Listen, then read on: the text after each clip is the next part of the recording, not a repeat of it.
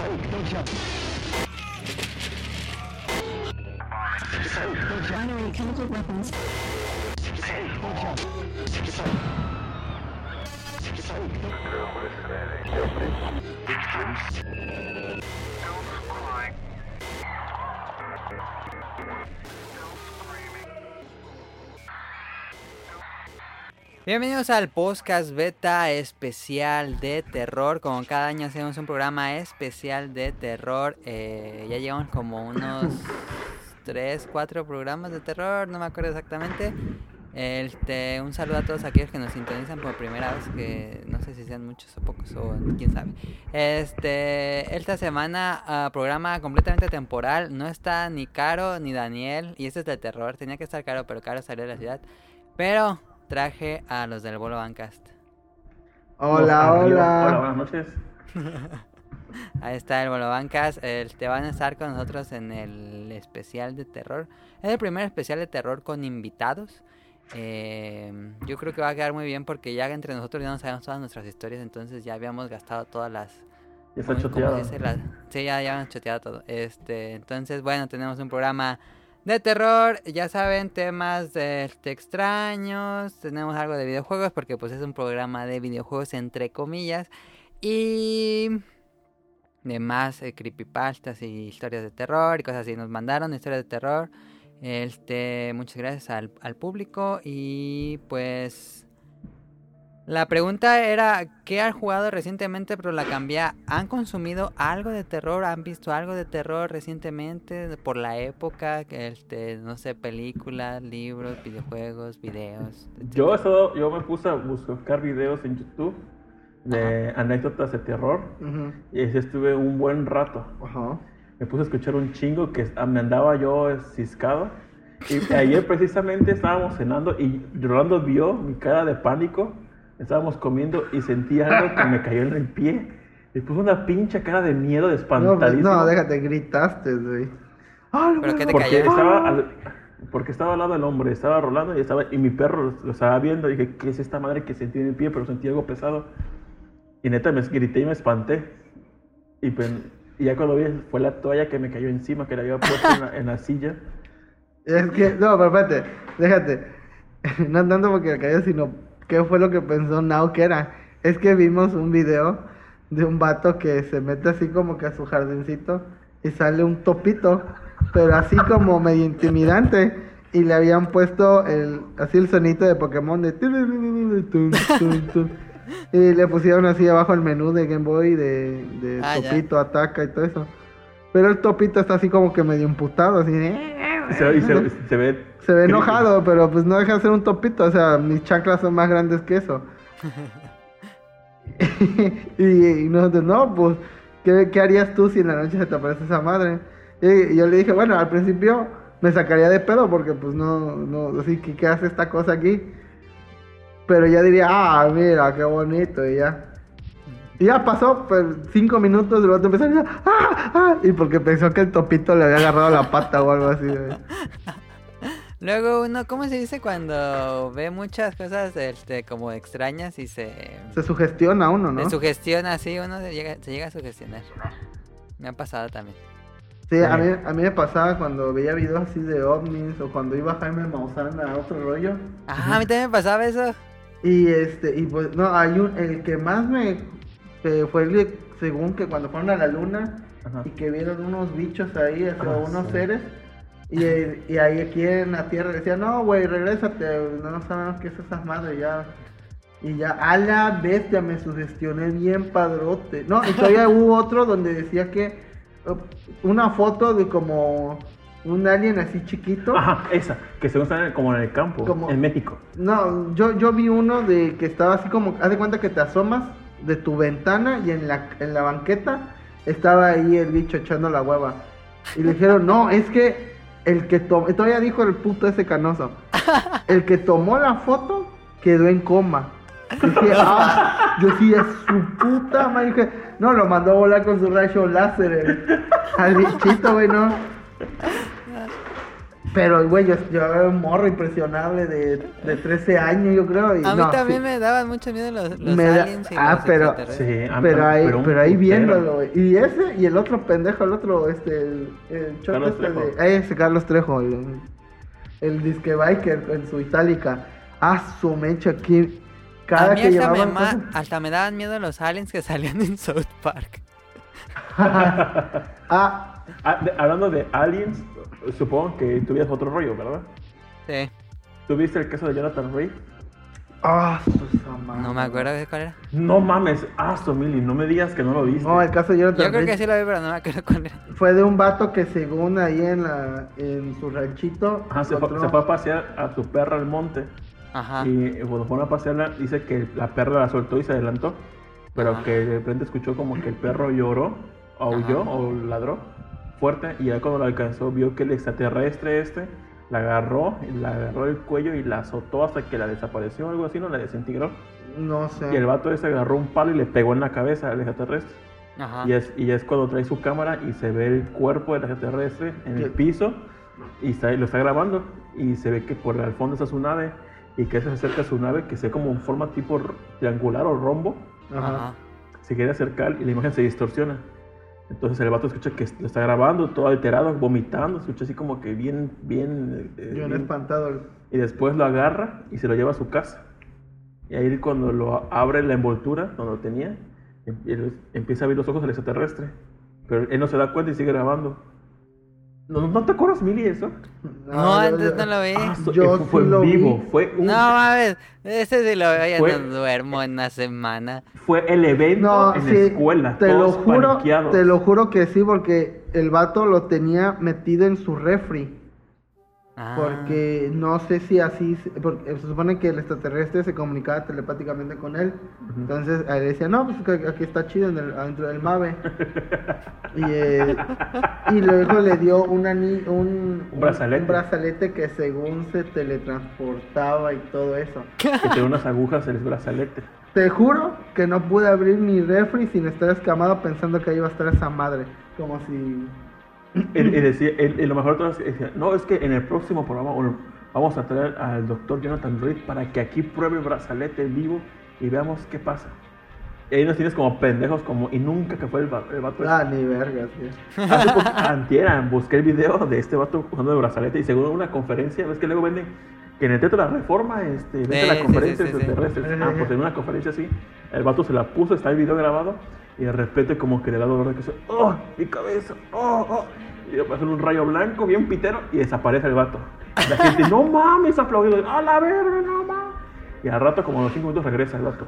Otra vez en la luz blanca y aparece y él, ¡ah, ya, ya regresé!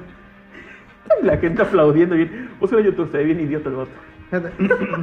Yo, Pero sí dio un chingo de miedo. Tengo que aceptar que fui, estuve Sí, como sí, más de una semana. no, yo, yo vi una película, eh, me acuerdo que fue de día, que se llama, este, secuestro extraterrestre o abduc- abducción extraterrestre.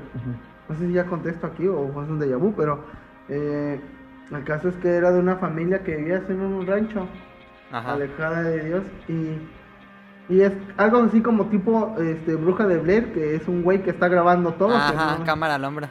Ajá. Y de repente está, no sé, la, la fiesta ahí de la reunión de Navidad o algo así. Que lo, están todos los familiares, los tíos, los primos, todos, son como 20 personas ahí. Pero de repente se empieza a hacer de noche y se va la luz, entonces andan todos como así como con luz de vela. Pero al principio de la película te, está un sheriff que dice, no, pues es que es, es imposible que toda la familia haya desaparecido. Cuando fuimos a la casa no había nadie y parecía como que todo el mes este No hubiese nadie. no hubiese nadie porque estaba todo lleno de polvo y todo eso y ya. Ajá. Y te empiezan a decir, no mames, esto, o sea, si- no, como que se encontraron en la cámara y, y vamos a hacer qué Hechos pasó. reales.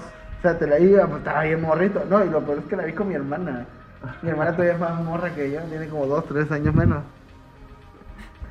A su puta. Empiezan a ir desapareciendo las, los parientes. Dejaste en lo típico de que ah, los dos vatos, ah, vamos a ir a, a ver este qué, qué pasa, ¿no? Y nada más se escucha un balazo, y, ay, no, ay", y desaparecen. Pero al final de la película no se ve nada, solo que la niña, la más chiquita, como que empieza a reaccionar raro. Y al final se escuchan como una, uno, creo que un, dos tíos se, se encierran en el cuarto y se oyen unos gritos porque la puerta se abre. Y nada más llega una niña y como que toma la cámara y se queda mirando hacia la cámara y empiezan a llegar unos aliens chiquitos. Y nada más se ve como agarran a la niña y se apaga la cámara. ¡Ah, su puta! No, no, o sea, mi hermana y yo quedamos paniqueados. Tuvimos que dormir abrazados semanas porque era un miedo de que esas madres van a aparecer y nos llevaran a todos. Asustada. Y hace poco la vi y se la mostré a mi hermana y nos estábamos a, empezar a cagar de eso porque no te se bien falso. Las actuaciones de todos y todo el choro de bruja. Dices, güey, no, no, no mames, o sea, ¿cómo, ¿cómo me pude estar cagando el miedo con esto? Pero de morro sí te la crees, güey. Si yo te hijo, te las voy a poner. Yo, yo, me acuerdo que de niño, eh, es que mi mamá era súper fanática, igual temas paranormales, conspiraciones. Entonces, no recuerdo qué programa puso. Yo tenía el video como 6 años o 5 años. Corazón de mujer. Y recuerdo que en ese programa analizaban un video que les mandaron de una señora con su hija. Están como, creo que estaban como en un campo. Ajá. Y la, la señora dice, mira, mira quién está ahí. Es un enano pero está en, la oscuridad y el vato ese está resplandeciente. El enano. Ajá, y dice, mira, mira. Y de repente grita, ah, ya nos volvió a ver. Y se, y se esconden. Ah, su verga. Y dije, güey, están en el campo. Están solas. Este vato, o sea, sí se ve que está iluminado el vato. Y, se, y, dice, mira, tiene un, está chiquito. Pero míralo. Las chavas súper preocupadas. Ah, su madre, neta. Imagen súper borrosa. O sea, no se veía bien, pero de niño, ah, su verga, neta me da muchísimo miedo. Pero no, miedo. ¿No te acuerdas también de un video que también trajo el cabrón ese de Maussan? De unos morros que estaban disque jugando fútbol. Ah, su madre, aquí fuera a veces el poste. Sí. A la verga, dije. Pero no, vete, vete, vete. Pero es que Ay, que voltea, ¿no? Voltea como que le agarra la nalga. El, mano, ajá, el brazo. El, el abrazo. Ah, sí. su puta madre. Sí, sí, ese sí me acuerdo, ese sí me acuerdo. Yo no podía andar en la calle porque dije, a huevo va a aparecer algo en el poste, güey. me va a querer manosear el área. Aquí, aquí en la casa donde vivimos ahorita, desde aquí he vivido un chingo de años, aquí este, enfrente hay un poste. Ajá. Y está iluminado. Cada vez que volteo a ver, digo, en su momento, a ver en qué momento sale una pinche mano que nos jala. ¡Hala! No, no, no. Un trauma. Sí, fue un trauma eso. Sí. Pero pues ya, ya estábamos grandes, estábamos pepones. Yo creo que iba al secundario o algo así. Ah, estaba bien meco también, güey. No, sí, también. Hay gente que jugaba Mira, los de secundaria jugaban Fortnite, así de estúpidos estábamos. Güey. Así bailando como Fortnite. Ajá, sí, sí, haciendo eso, sí. Es eso, güey. y esos bueno, ah, Ajá, sí, ¿Han consumido otra cosa de terror? Um, ahorita me los videos estos. Creo que lo último, lo último que he visto de terror por gusto propio fue lo de la mansión Winchester, esa película. Hasta ah, culerísimo. Ah, está en Amazon Prime y me dio hueva verla. No, está no ni, ni la, no, la, verdad, no, mejor jálatela. total. No, no, está, está feo. Yo iba a ver, eh, no sé si la han visto, la, la, han recomendado mucho, Hereditary. No. No, ¿es película o serie? Es película, está en Amazon Prime, se estrenó este año en el cine y ya la pusieron en Amazon Prime. Eh, pero me dio hueva, es que leí la sinopsis y dije, ah, está basada en un cuento de Lovecraft y ya sé cuál es el giro final, entonces dije, ah, ya me dio hueva. Pero dicen que está muy bueno. Lovecraft tiene una forma de terminar sus, la mayoría de sus novelas de una forma muy, muy rara, así como que le da hueva y y decía, no, ahí viene, ahí viene, viene por mí, ah, me coge, fin, ya, todo. Así acaban sus novelas. Ahorita hablamos de Lovecraft, pero sí, Este, y yo, bueno, yo he estado leyendo mucho Lovecraft, ya tengo varios meses leyendo todos los días en la noche. Em, bueno, pues estuvo el eh, que consumimos de terror en la semana. A ver qué más tengo aquí en el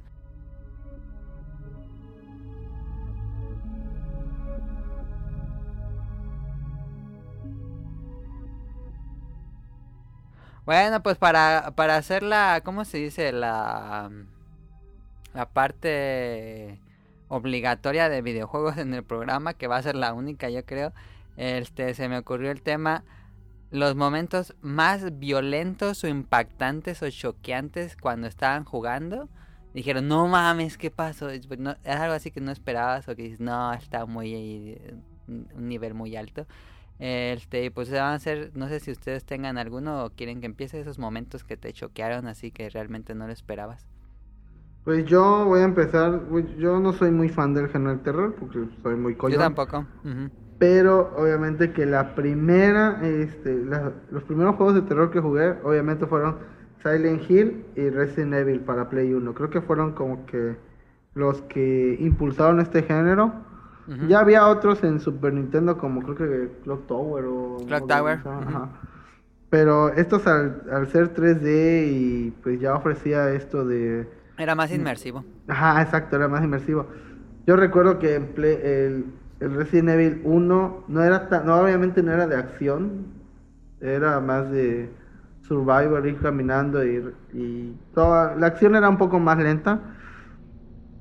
Pero cuando yo iba caminando y recuerdo ese pinche pasillo con los ventanales y de repente sale el puto perro. ¡Ah, pu- No mames, se me cayó el control esa vez. Fue, algo que nunca voy a olvidar, ese pinche pasillo.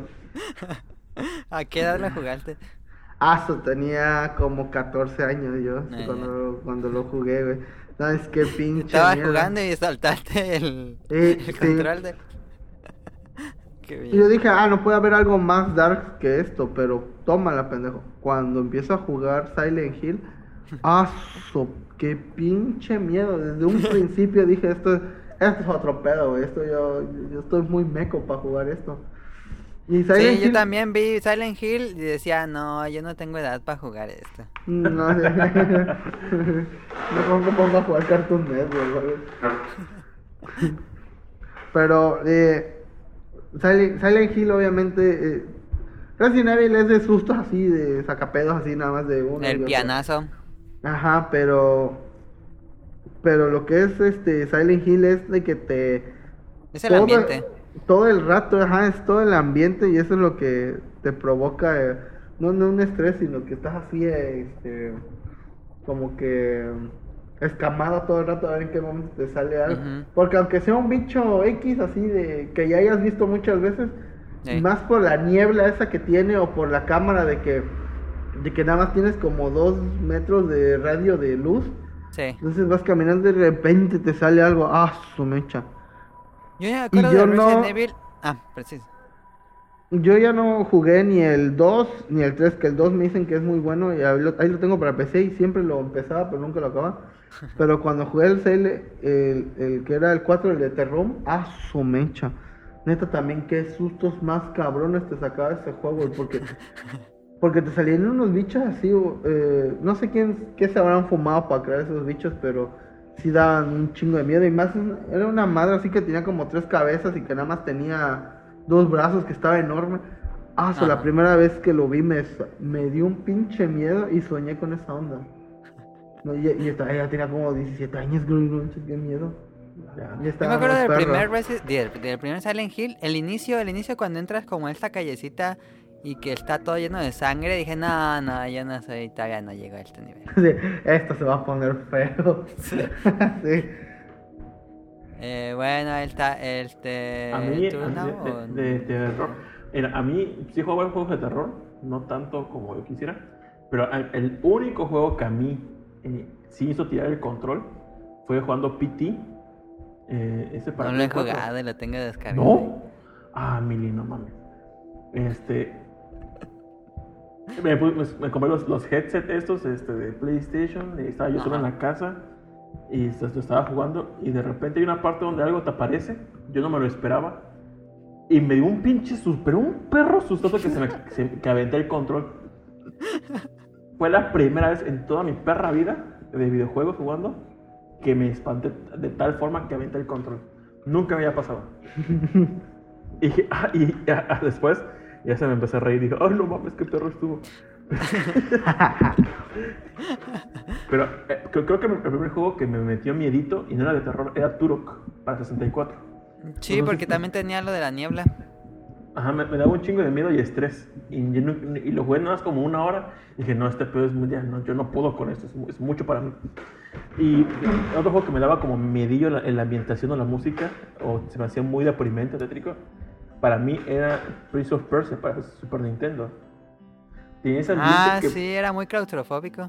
Ajá, me- ahí, ahí me, me- me- Más que terror, me daba como esa sensación de... Híjoles, está muy... El primero. Ajá. El que, que El no que es el monito blanco, ¿eh? Ajá. Ah, sí, sí, yo lo jugué No sé, cuando me, tenía... me daba miedo. Tenía 5 años cuando lo jugué. Pero una Tenías que pasarlo en una hora. Sí, Ajá. te lo tenías que chutar una hora. Me acuerdo que mi primo, el mayor, tenía, él tenía como 12 años, se lo pasó y casi fue la fiesta ahí porque no. Pues bueno, yo estaba bien morro, tenía 12 años, y, pero mi primo sí dice que, este, sí, ya se lo chutaba, pero él, él descubrió un truco. eh, bueno, eso estamos jugando en PC eh, cuando tenía su combo con Windows 93 que cuando hay unas partes así como que brincas y ahí tiene unas cuchillas que si no lo haces bien el timing ahí lo abre de patas las cuchillas Sí. pero eh, creo que si no recuerdo con espacio es un pausa entonces si apretabas pausa el timing de las cuchillas se reseteaba entonces lo que hacía el vato era que brincaba las cuchillas y apretaba rápido pausa Para que entonces volviera- es sí. como si esas cuchillas no existieran. Entonces, no importa si fallabas el timing, él podía pasar. Él lo descubrió. Yo me quedé así, ay, bueno. No, está, está barro. Eh, eh, pero- el primer juego que recuerdo que, que ya era de terror, bueno, supuestamente de terror, Resident Evil 4. Y la primera Ah, escena, de- en, la, en la villa, la primera escena, Sí. es, Atrás sí, de ti, imbécil. totalmente paniqueado cuando sale el este el el, el- El el de la motor, motosierra. la sierra. Ah, no, no, no. Y nunca ves pinche fin. Y hasta cuando ya tocan la campana y se largan, dije, a la verga, no mames, qué pinche estrés.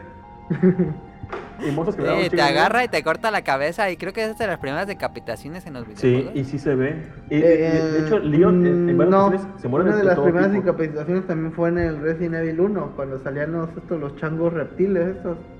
También ya te Ah. cortaban la cabeza, ya hacían el brinco y te cortaban la cabeza. Ah, ya. Yo la primera vez que vi eso me quedé así, a la verga, puro giro, ¿sale? Tanto en el 1 como en el 3. En el 3 pasa más seguido porque el vato va corriendo. Si no, le- el pinche bicho te lo esquiva, te esquiva las balas. Y si ves que el vato va corriendo y ya como que estira el brazo, ya, mamó, ya no puedes hacer nada. Ya se veía en cámara lenta cómo pasaba y te volaba la cabeza y caía Pero luego y todo. en el Resident Evil se- 4 sí, sí era más, bio- más gráfico, ¿no? Así que te la clavaba y, Sí. y salía la sangre. Porque, porque creo que ni en los otros, en los posteriores, en el 5, 6, 7, se ve tanto el gore que tiene el 4. Sí. Ah, ah, eh, de hecho, una de las muertes que me sacó mucho de pedo y que me, sí me dio miedilla es cuando ya estás en, el- creo que en la parte del castillo, o un- en ese Ujú. tramo, este, que, salen los, que son unos insectos que te avientan ácido. Ah, sí. Una, una de las animaciones que para cuando te matan esos, esos bichos con ácido es que se le deshace la cara a Leon y se le ve el cráneo. Y se le ve el esqueleto y sí se ve muy, muy creepy. Y ¿qué, qué pedo? ¿Qué es esta madre? Porque no es que me habían matado como hasta la sexta vez que jugué el juego, por alguna razón me, me mataron. Y hasta la sexta vez descubrí que te mataban con el ácido y dije, ¡ah, la verga! ¡Qué pinche! ¡No mames! Sí se ve culero. Es de que algo que creo que este es un dato así no tanto de creepy, pero que sí me ha sorprendido en cuanto al detalle de los videojuegos fue que cuando estaba jugando La Noir, eh, este juego de detectives de Rockstar, que llegaron, no sé, estaban asaltando un Coppel, fui y, este, y ya como que se escondieron atrás de unas escaleras. Ajá. Entonces cuando se asoma el vato, doy un balazo con un revólver y ¡pah! le revienta todo, pero como él estaba cerca de una pared, voy y veo como el balazo se le atravesó el cráneo y, y la sangre embarrada en la pared, así toda escurrida, y me quedé así, wow, o sea, los de Rockstar saben hacer juegos, o sea, sí, sí saben hacer esos detalles, me quedé así impactado, me quedé como, no sé, como unos cinco minutos ahí viendo cómo, ah, y de Viendo hecho la mancha de sangre. viendo la mancha de sangre y de hecho este donde otro detalle también muestra es que a veces si no te escondes bien te pueden llegar, llegar a volar el sombrero Ajá. y si vas por tu sombrero regresas el vato se, se agacha por él y se lo vuelve a poner y se me Ah, va eso- con esa, con esa Eso lo usan de nuevo en Red Dead Redemption 2. ah todo el mundo está mamando ese juego dicen que sí es ya es 10 de 10 ya Tanto es Eh. que, que me ganas de comprarlo. Y como dato, donde trabajo va mucha gente que tengo varios clientes que trabajan en aseguradoras y siempre me andan enseñando este, sus fotos de, de gente de gente de coche, de siempre. No, está muy creepy eso. Como dato, no uses motos, güey. 90% de los putazos son de motos, güey. Y me dice, Sí. mira, mira el de hoy en la mañana, güey. Me enseña y un vato así que estaba así tirado y no tenía su pierna, güey. No dice. ¿ves esa cosa que está hasta allá lejos? Era la pierna, güey, que salió volando así. No. ¿Te imaginas que, que niños si van a manejar con motos sean prudentes y siempre usen Sí. casco? Sí, a, a- a neta, digo, no, no es como que estire odio, bueno, no es como que justifiquen, pero neta, como me pe que los pinches motociclistas no respetan la vialidad. Si meten entre los carriles, Ah, es- sí. que- ah, sí, digo, si le pasa algo, ya, por estúpido. Y qué bueno, qué bueno, pero Es como los ¿Cómo que no usan los puentes peatonales y Sí. luego los atropellan. Igualito.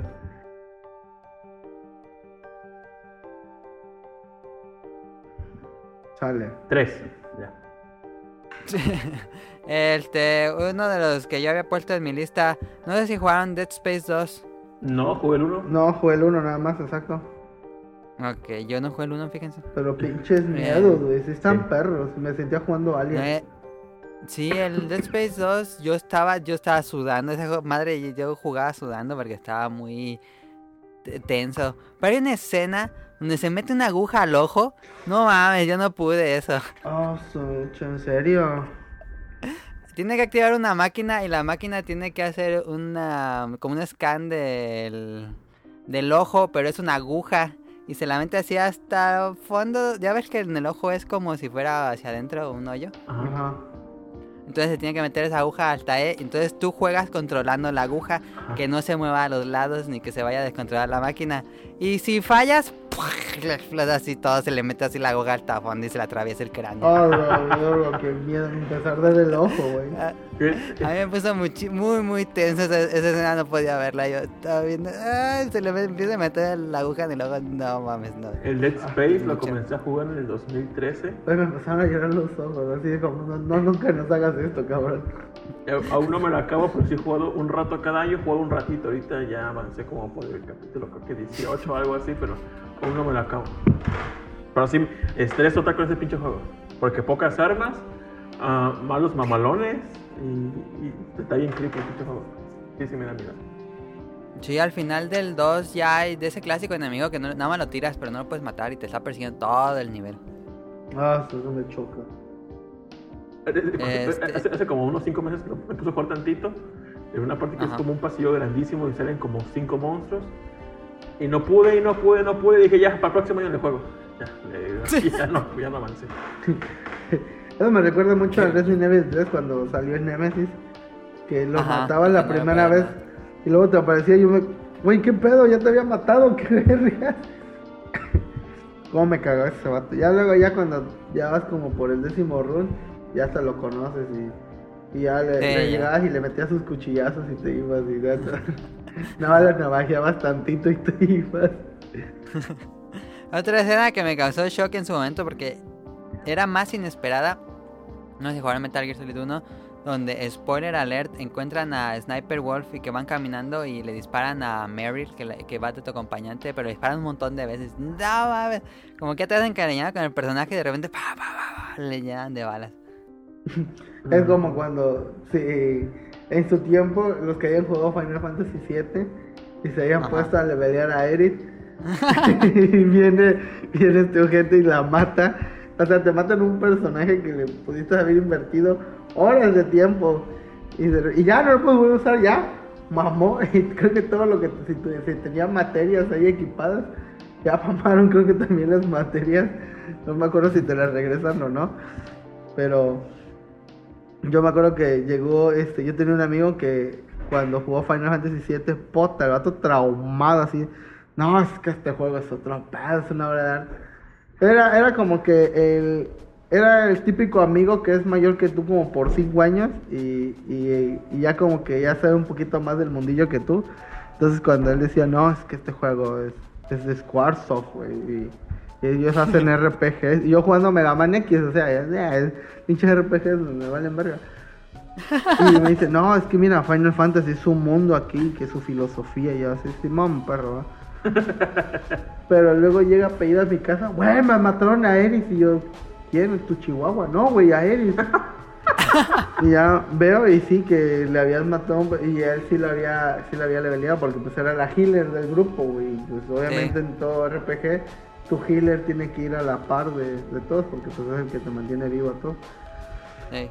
y el vato bien pedido que le mataron a Eris y ya luego ya yo jugué Final Fantasy 7 no y ya pues cuando me llegaba Eris ya chinga tu madre tú y ponía Tifa porque pues tetas así que Creo pues, que es el spoiler más grande de los videojuegos. Sí, güey. Pero pues ya, ya tienes que saber que, que no la levelees ya. Debería Sí. haber una camisa que tenga el logo de Final Fantasy 7. No, no levelees a Eris. Haz una playera, mis niñas, ¿sabes? Y ya como último que puse aquí en la lista, que te digo ya está uno más grande, ya como que no te impacta tanto. Pero pues un poco la escena de tortura de Grand Theft Auto 5 sí fue como Ah, de, sí. ok, ya llegaron muy a lejos aquí. Así como que no, ok, ok, ya, no quiero ir. ¿Cómo es? Es que se supone que tienes que sacar la información a un vato. Entonces, eh, uno de los tres personajes principales del- de, de este GTA V, pues es un redneck, es como alguien de Chihuahua, así, pero más, más sin bañarse y todo andrajoso. Entonces este tipo lo ponen a sacar la información, pero pues le pega la rodilla. Creo que le saca un diente, ¿no? O, o creo que Sí, le... pero creo que sí usa como un taladro, una Un rodilla. taladro, sí, le pegan las rodillas, o sea, le está sacando información bien mal pedo, o sea, lo, lo tortura con métodos reales de tortura. Y puedes estar así Sí, todo el rato, güey. Ya luego creo que ya llegas a un momento, ah, hasta eso, tienes como que un medidor de pulso para que no se te vaya Ajá. a morir el vato. Entonces le, le das un putazo recio y ya luego le das otros queditos así para que se estabilice, ¿no? Pero puedes estar Ajá. así todo el rato hasta que el vato ya diga, oh, ya, ¿dónde? Y él sí se terminó Eh, comiendo eh, la galleta. Estoy jugando apenas ahorita. Pero sí, sí, sí, está cabrón ese juego. Sí, es que ese era lo que me caló a mí de que les dieran tortura como algo que usaría una tortura real. Dije, ok, ok, ya está muy avanzado esto. este, pues no sé si tengan otro o pasamos al siguiente Pues, tema. solamente el de Heavy Rain. ¿Jugaste Heavy Rain? Ah, no, no lo he jugado. ¿No? Ah, bueno, hay una parte donde pues tienes que salvar a tu chamaquito. Y el una, de las, una de las cosas que le pide el asesino al papá es que si Morado quiere o quiere la pista para que sepa dónde está el hijo, te tiene que cortar un dedo. Entonces Ah, está en la escena donde pues eliges qué dedo cortarte. Si lo haces o no lo haces. Pero sí Ajá. está como que... O sea, sí me dio cosita. Eh, Pero se ve exactamente así como se lo corta con un cuchillo, ¿o qué? eh, creo que sí se verdad, no me acuerdo muy bien, nada más jugué una sola vez. Pero creo que sí se ve cuando se corta el, el dedo. Y dices, ah, no mames, qué pedo, porque te vibra bien chido el control. Heavy Rain no tuvo una versión en Play 4. ¿Sí? ¿Sí? Ah. Sí, sí salió en P4. En su momento se me hacía impactante y dije, no mames, qué perros esos pinches gráficos. Lo veo ahorita, ah, qué pedorro se ven, eh. Sí. Ah, sí. Envejeció muy mal Sí, tan envejeció rápido. feo. Sí, sí, siempre pasa eso con los, con los juegos. Igual cuando yo cuando jugué Final 9 y decía, güey, no mames, esto es la cúspide de los, de los gráficos. Y ya luego. ya- lo peor es que luego me prestaron un Play 2 y jugué Final, Final 10. Y dije, oh, su, su puta madre. Pasaron, este, ya luego me, me reclamaron el Play 2, lo devolví y, lo- y volví a continuar el Final 9. Decía, ay, no mames. Hasta, se- hasta sentía feo, güey, así de, ah, no, no. qué- qué Ahorita me gacho". pasó con The Last of Us. Ajá. En su momento, cuando fue en el 2004, creo, 2000. Sí, a mí también me pasó eso, fíjate. Lo jugué y dije, no mames, ¿para qué queremos un Play 4? Eso está chingoncísimo. Ahorita lo volví a jugar, después de ver el tráiler del 2. No mames, se ve como de Dreamcast. Sí, sí lo veo yo. Ah, no, mamá. Sí, yo también creo que no envejeció muy bien de Last of Us. La otra vez estaba viendo un Coppel. Es que ya, ya- neta, ya todos los juegos de Play 4, o sea, ya los veo y dices, no mames, qué, qué perros se ven. Ahorita vi Red Dead Redemption y el 1 se ve bien pinche miado. Ya. Ah, sí, el, el uno sí se ve culero, güey. Creo que fue los primeros de Play 3, ¿no? El- O... No estoy seguro. Ah, No, no, creo que no, no, creo que sí, ya, ya tenía rato. Ya tiene rato, ah, bueno, pero este, yo, yo estuve jugando tantito. Red- Me gustó el, el pedo ese del, del western, pero este, tengo un amigo que mama, Red- o sea, no es consolero él, pero este, él lo tuvo para 360 y ah, le mamaba. Y ahorita él no tiene, él tiene una, él es de, comp- de, de PC. Ya tiene una compu mamalona y todo eso. Pero él piensa seriamente comprarse un Play 4 nada más para jugar el 2. Porque le- le gu- el 1 le enculó. Y es una lástima que pues no, no salga para PC. No, no sé si el 2 vaya a salir para PC. Está en veremos, quién sabe. Nada, verando, sí. pero pues así dijeron con el, con el GTA V que Sí, estaría. juraban y perjuraban que no iba a salir para PC y terminó saliendo en PC. O no- es que no sé si hay noticias para PC, pero creo que no. Pero bueno, igual mi compu no lo va a correr, así que me... Bueno, entonces ahí está el tema de momentos impactantes en videojuegos, la excusa para hablar algo de videojuegos en el programa. Y vámonos a las nuevas creepypastas, un tema que traigo, eh, espero no tardarme mucho, este, pero bueno, ahí va.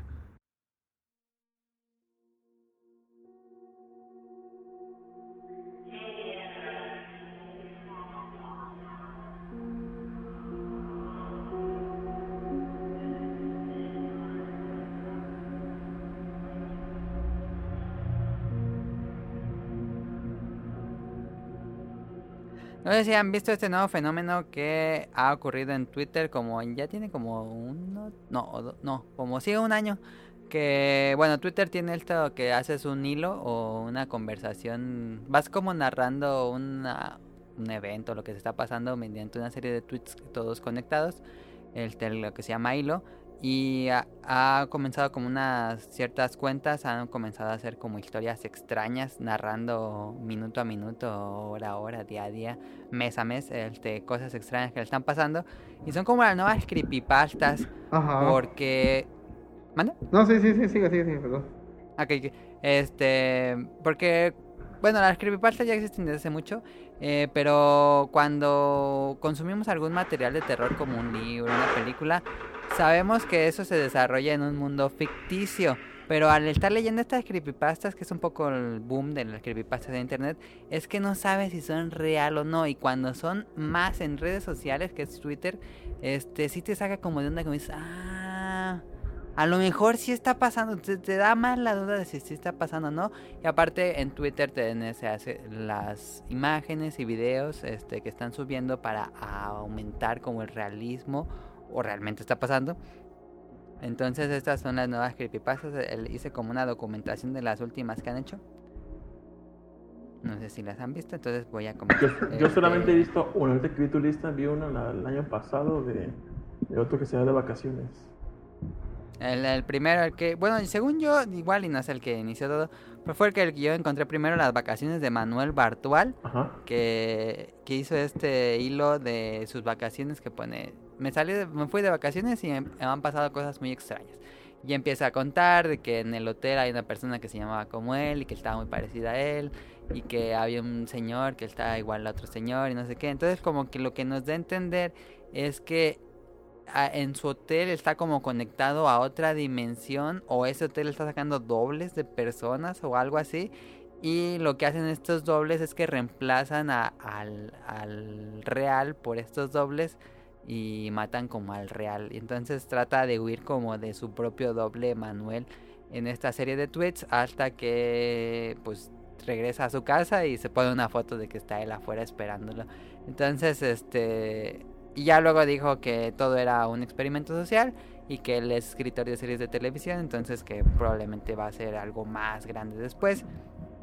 Ya como que aclaró, pero en su momento nos tenía todos metidos cuando empezaba así a poner tweet a tweet, a tweet, este, lo que iba pasando. Bueno, eh, eh, una pregunta, ¿tú en esos eventos de, de Twitter, de los, las- de los cuentos, ¿tú has, estado, ¿tú has estado en vivo con ellos o lo has visto después? El de Manuel Bartuel, sí, ese sí estuve... Ah, En vivo. Pues ya había empezado un rato, pero sí, sí, llegué al punto en que ya llegué al- a donde íbamos. Y ya iba, pues, actualizaba cada cinco minutos a ver si había puesto algo nuevo. ¿Y tú si te la creías o pensabas, oye, ¿en verdad esto puede estar pasando? ¿O ya sabías que era un cuento? Yo sí, la, que- la primera vez que lo leí dije, no mames, sí, sí, sí, a lo mejor sí es porque subía cosas así, fotos y todo. y videos, y ya después dijo que no, pero en lo que te atrapa, está muy entretenido. Yo cuando yo me enteré, es que sigo tengo Twitter desde hace años, pero ya últimamente casi no lo ocupo. Y cuando ya me entero de esto, es como, ah, no mames, estuvo bien perro lo de tal esta historia. Véanlo, véanlo. Y ya, pues ya sabes que es un cuento, pero pues ya cuando lo ves, ya después que pasó el evento, como que ya no tiene el mismo, supongo no tiene el mismo impacto que cuando lo ves en vivo y como que dices, ah, está chido, pero pues ya no tiene el mismo impacto que cuando lo, lo, lo- lo Sí, vives. sí, sí, te, te entiendo. Ajá. Déjeme hago un corte y le sigo. Este, bueno, está el de Manuel Barsberg. Estuvo interesante, eh, la historia estaba entretenida. Otro que estuvo más como macabro. que creo que este no ha dicho si, si es verdad o no. Que es como. Digo, que probablemente sea todos sean falsos, pero. Pero ahí te engancha. Este yo lo, este fue. Mientras estaba lo de Manuel en Estados Unidos, una, un usuario que. Ay, no lo tengo aquí. Bueno, un usuario en Twitter en Estados Unidos estaba diciendo que en su departamento estaban pasando cosas muy extrañas y puso una cámara y veía cómo se caía una maceta y luego cómo se movían las cosas. Ah, ese yo lo seguía. Sí, Ah, ok. Ese yo lo seguí, estuvo muy perro, güey. y sí y que su, su, No. gato este decía que... No, ese no supe de todo, al final supe si fue o no. No, no sé, no terminé el hilo, pero este fue el de Dear John o algo así, o Dear Eh, David. Dear David. Ese, ah, ese sí estuvo muy perro. Ese sí estuvo más eh, creepy. Y más por cómo te lo, te lo va este narrando, porque primero es de que este, oía voces y que soñaba con tal cosa. Y le luego, la historia este, del sueño. Toma una foto primero y se ve algo así como una figura de un niño. Y ya en la segunda es de el niño viéndolo al dormir. Pero el Ajá. niño está así como que tiene una parte de su cabeza así como sumida, como cuando pisas un nenuco. Que ajá, todo exactamente. Todo apachurrado así. Y ya la última foto que yo recuerdo, y ya no seguí el hilo, ya no sé, se me fue. Me puse a ver, no sé, la casa de la rosa, no, pero fue que este el, mu- el niño o, o la cosa esta, el fantasma, el vato está durmiendo y el niño está parado al lado de él viéndolo dormir. Y, luego como que voltea hacia la cámara y ya, es ahí. Y ese sí estuvo muy creepy y está bien, está Ah. bien chido. Ay, sí, sí, hay imágenes, está, está muy chido. Déjame, yo te lo Sí, busco. este, lo que hizo el- este usuario es que bajó una aplicación que se quedaba prendida la cámara de su celular y si detectaba movimiento tomaba fotos Ajá. automáticamente. Entonces iba a dormir y cuando se despertaba veía las fotos del niño que estaba al lado de él. Sí. Entonces sí te donde dices, no mames, ¿qué es eso? El tía luego te cuenta de que soñando veía cosas del niño y le contaban la historia del niño y que se había muerto en una tienda, algo así el niño. Pero ese sí fue bastante largo. El de Manuel fueron varios días, pero este fueron varios meses que estuvo subiendo noticias de que incluso se cambió de casa varias veces. Bueno, no se cambió de casa, se fue a vivir unas semanas en casa de sus amigos y ya no le pasaban cosas raras, pero regresaba a su apartamento y le regresaban las cosas malas con Dear David. Ah, sí, sí, sí, sí, sí, ya me acordé, ya me acordé. O igual lo vi tarde ese, pero sí, este. También fue muy sonado. También de imágenes, yo creo. Sí. Sí. No, qué pinche miedo. Fíjate que ¿Ese sí. creen que sea verdad? No, no, no, no, no, no ¿Por lo creo. ¿Por qué no? Porque este. No sé, este. Está muy. Muy bien documentado para ser verdad. Entonces, ¿qué puede ser que sea real? Y, y, o sea, ¿te, ¿prefieres que no haya pruebas? No, no tanto, sino. Es que siento a veces que con un solo video estaría suficiente. Hay, hay uno muy, muy, muy cabrón. Que Ajá. sí me dio un, pu- un puto miedo que fue aquí en México. Ah, Ajá. no acuerdo cómo se llama. Un vato que se va, se va de su casa, o sea, ya se quiere ir porque está pasando cosas muy culeras en su casa. De- y dice que en, en- en uno de sus en el cuarto hay una niña que, que se enteró que hay una niña que le pide ayuda o algo así. Y ese Ah, fue no, hace no. también así en una red social. Sí, pero la casa, es una casa de Infonavit. así, o sea, hasta, hasta sientes el sentimiento y este, este, este podría ser yo. Ajá. Lo busco este. Ajá. Y lo- yo vi un video en Facebook y el vato súper paniqueado, pero. Y cuando entra a la recámara a ver qué es lo que pasa. Ah, porque sale la recámara donde está y dice, oye niña, aquí estoy, pero necesitas ayuda, este, dime, pero no hagas nada malo con mi familia, que bla, bla, bla. Y sale de la recámara y escucha que se azota algo en la recámara. Ujú. El vato, pero el vato súper mega espantado, pero va con su pinche cámara. Y ya cuando va, cuando entra a la recámara, en el fondo de la recámara sí se ve algo negro, o sea, se ve que, es, piel chinita. Eh, o sea, se, o sea, se ve que esa madre, esa cosa negra, está ahí en la media esquina. Ajá. Y dices, ¿qué pedo? O sea, entró, segundos antes y no estaba. Y cuando volví a entrar, ahí está esa madre. O sea, no se ve que sea para o sea, que sí, sí, sí es real. No mames, qué puto miedo. ¿Y qué hizo? ¿Le corrió? ¿Qué? Sí, le corrió, pues, ¿quién, quién madres, no? Ah, ese no supe. Pues algo así parecido es el de el departamento de Don Páramo, que es la cuenta de arroba opinador P, que es de Colombia y es un abogado. Este abogado de Colombia eh, se cambia de casa y renta un departamento muy barato que se lo dejan y empieza a poner el clásico hilo de me acabo de cambiar de departamento y están ocu- ocurriendo cosas muy extrañas. Y ahí lo que pasa es que el, una puerta que da hacia afuera de la calle, por lo- como va un balcón, la cerraba con llave seguro y todo y volteaba y estaba abierta. Y siempre que llegaba a la casa estaba abierta esa puerta. Su gato también se comportaba muy extraño. Este, o que de repente estaba así en la casa y se recaían cosas y que se movían todo. O que llegaba de trabajar y estaba todo tirado como si hubieran asaltado. Pero pues no, no faltaba nada, nada más estaba todo de ahí. Este, algo, algo que decía es que el departamento ya estaba amueblado y todo estaban los muebles viejos. Y también que, que estaba con sus visitas y de repente pasaban cosas extrañas. Este es, él fue un hilo del departamento de Amparo. Quién sabe si habrá sido real o no. Este ese tampoco supe. Pues- ot- ah, sí. ¡Ah, sí. su verga! ¡Ah! ¿Qué? Este, ¿Por qué te da miedo? Así de ay, esa madre. ¿Qué se puso, se puso Sí. a ver el video del... del... Si, si tú. Si tú pones en YouTube, hombre grabó fantasma de una niña en 2018 en Monterrey, México, dura como 6 minutos. Nada más la parte final es cuando está el, el verdadero pedo culero. A ver, ¿cómo le dices para que la gente lo busque en...? Busca en YouTube, hombre grabó fantasma de una niña en 2018 en Monterrey, México. Ah, dura ya. como 6 minutos 20. Ok. Pero a- al final es la parte, o sea, donde entra la recámara y sí, o sea, entra antes y no está esa madre. Y cuando abre la puerta de nuevo, escuchó el putazo que se cae algo, Ajá. está esa madre encima de la cama, negra, nada más se ve negro, como, pero como que sí se ve volumen. Ajá. No, no, no, no. Algo así pasó con el del apartamento de un páramo porque él está haciendo un video recorrido de su departamento y pasa por su cama y está así el- la cama así normal, tendida.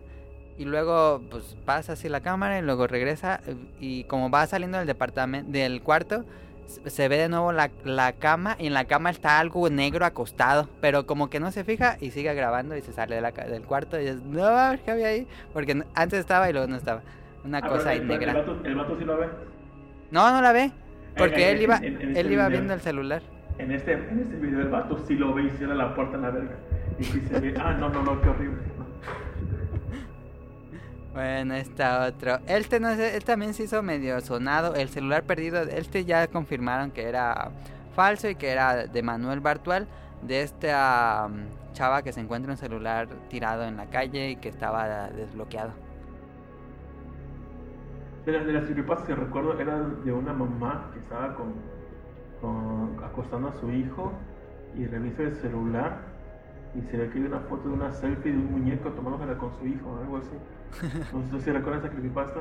O no, No. creepy- bueno, sí era creepypasta. Donde supuestamente la, la mamá empieza a revisar el celu- su celular o el celular de su hijo, no recuerdo. Y de repente empieza a ver y ve que hay una selfie ajá, de un muñeco que se toma y se ve el muñeco. y creo que se ve ella o el hijo. Y, le está tomando supuestamente el muñeco. Ay, no, qué puto miedo. A mí de las cosas que más me tienen favor Los muñecos. son las muñecas. El Chosky, ¿te da miedo Chosky? Cuando, es, es que a mí me había pasado algo muy culero aquí en la casa, pero con las muñecas. Entonces, Ah. cuando, cuando yo vi Chucky, ¡ah, su puta madre!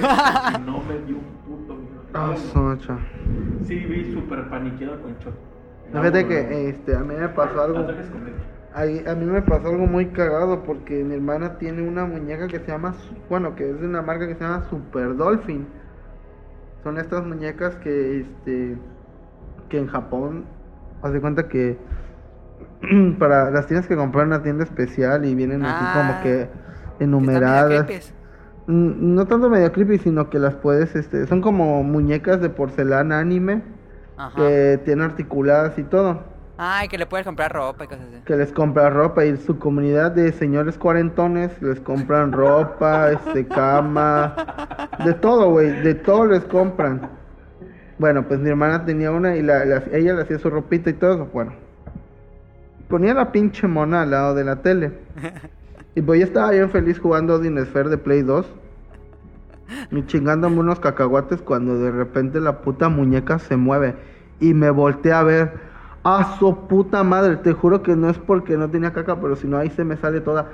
Qué pinche miedo, te lo juro. Es que me volteó a ver así de como, ¿qué pedo, puto? ¿Por qué estás perdiendo tanto? Güey, no.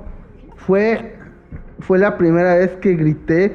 No supe ni cómo, pero ya estaba en mi cuarto encerrada, piedra y lo. Güey, a su pu- No, no, no, no. Fue, fue la primera vez que sentí tanto pinche miedo. ¿Pero qué hiciste? Bueno, espérate, ya luego pasaron como dos horas. y Es que yo estaba solo en la casa, güey. Ah, y déjame sola. decirte, tenía 25 años, güey. Así que aún así me dio un puto miedo. Fui, vi la muñeca, o sea, ya fui al. Tenía que salir, pues, tenía que ir al baño, ¿no? Y tenía sed. Entonces salí, vi la muñeca, me le quedé mirando todavía. Y era de día. De noche yo creo que salgo, me aviento del edificio, yo creo. Agarré una toalla y se la eché. Ajá. Y a los, no sé, como a la media hora que viene mi hermana con mi cuñado. Ajá. Me dice, ¿por qué está? Ah, pues la muñeca se llama Momo. O así le puso, ¿no? ¿Por qué está Momo ahí tirada? Le digo, esa puta madre del diablo, güey. Tira esa madre, se mueve. Dice, de estar pen... No estás mamón. Y me dice mi cuñado, ya ves, te dije que sí se mueve esa madre y no me quieres creer. Ah, él también la había visto. Él mover. también ya le había visto moverse y me dice, no, No. pendejo. Y entonces este, agarra, le quita la toalla, ¿no? Y la voltea. Y es que esas muñecas tienen como un, tienen como unos, ligas, este, y- li- ligas y resortes adentro. Ajá. Entonces, simplemente creo que por el calor de Veracruz se le desamarró el nudo. Y es un nudo Y- que y se desamarra. Y pues se perdió la tensión y por eso la, la cabeza giró hacia mí. Pero Ay, te lo juro que es, No, nada, nada más, estaba emposeída. nomás porque esa pinche muñeca cuesta como cuatro mil dólares y no creo que la echaba al fuego o algo. net- No, no mames. ¿Y qué pasa con la muñeca? No, pues ahí la tiene todavía, pero... Ah, yo pensé que la habían tirado. No, no, no, jamás. Creo que la quiere más que a su hijo, pero. Pero no, esa, esa, esa muñeca es sagrada para mi hermana. Y, y, y- pero yo no sabía que esa madre se movía. Y te juro que ahí la- ya, ya la tiene en su cuarto, pero cuando entraba a su cuarto me le quedaba mirando la muñeca así, ¿qué pedo? A ver, vuélvete a mover y te rompo un batazo o algo. y este, ahorita como ya está mi sobrino grande y andaba de tentón, ya la tiene en su caja ahí metida en el desván. Gracias a Dios ya nos libramos de esa pinche muñeca y ya no se hizo otra casita del terror 2 con porque pues no estaba ni Tatiana ni Luisito Fernández, pero pero neta qué puto miedo con esa muñeca. Te- no- digo, nunca había tenido tanto miedo y es más, ¿Y mira, dejaste la consola prendida? Mm, eh, Exacto, ni guardé, güey. Y nada más estaba yo con el. Así, la verga. Y se oía de fondo eh, el sonido de Odin Esfer y yo así, no, no, no, no. Ese, ese de Pedrito Fernández es la película de Cuestiones del Terror donde sale una muñeca que mueve los ojos. Ah, tengo un amigo que le da pánico a esa muñeca, güey. Pero ¿es esa película? ¿Sí? Ah, bueno, de ahí entró mi pinche miedo con las muñecas y de ahí, cada vez que veo una pinche muñeca me da un... Esa muñeca está bien Miedo. creepy, güey, la de Vacaciones del Terror. Eh, ¿ya, ya, ¿Ya comenzamos con anécdotas o No, espérate, porque todavía hay muchas anécdotas. ¿Sí? Ah, ok, ok. Ah, no, dale. Sigo con mi tema, aunque estaba padre también, no importa. Este, bueno, nada más faltan tres, este, y la del celular eh, no estuvo tan buena. Otro, una chava que le pagaron por pagar, por pagar, una que le pagaron por cuidar un perro en una casa muy grande, muy vieja. Este, una señora ya grande iba a salir esa noche. Bueno, no, iban a salir como varios días y le dijeron, tienes que cuidar a mi perro, te quedas aquí en la noche varios días. Este, pero no abras tales cuartos y tales cosas. Este, y nada más aguantó una noche porque empezaron a pasar un montón de cosas eh, que se movían. Caían cuadros, se movían cosas, se abrían puertas, se oían que corrían por arriba. Este, y eso lo estuvo reportando toda una noche en Twitter y ya, al final dijo que nunca iba a regresar. Este... Otro fue... Ah, e-, ese está interesante. ¿Recuerdan el... Bueno, ahorita le digo. Este, hubo un, un, usuario de Twitter que se llama Strayed Away y que un día le llegó así un mensaje de voz. Y que así, ¿te acuerdan de... No sé si vieron la del Capitán América donde activan al, al soldado del invierno?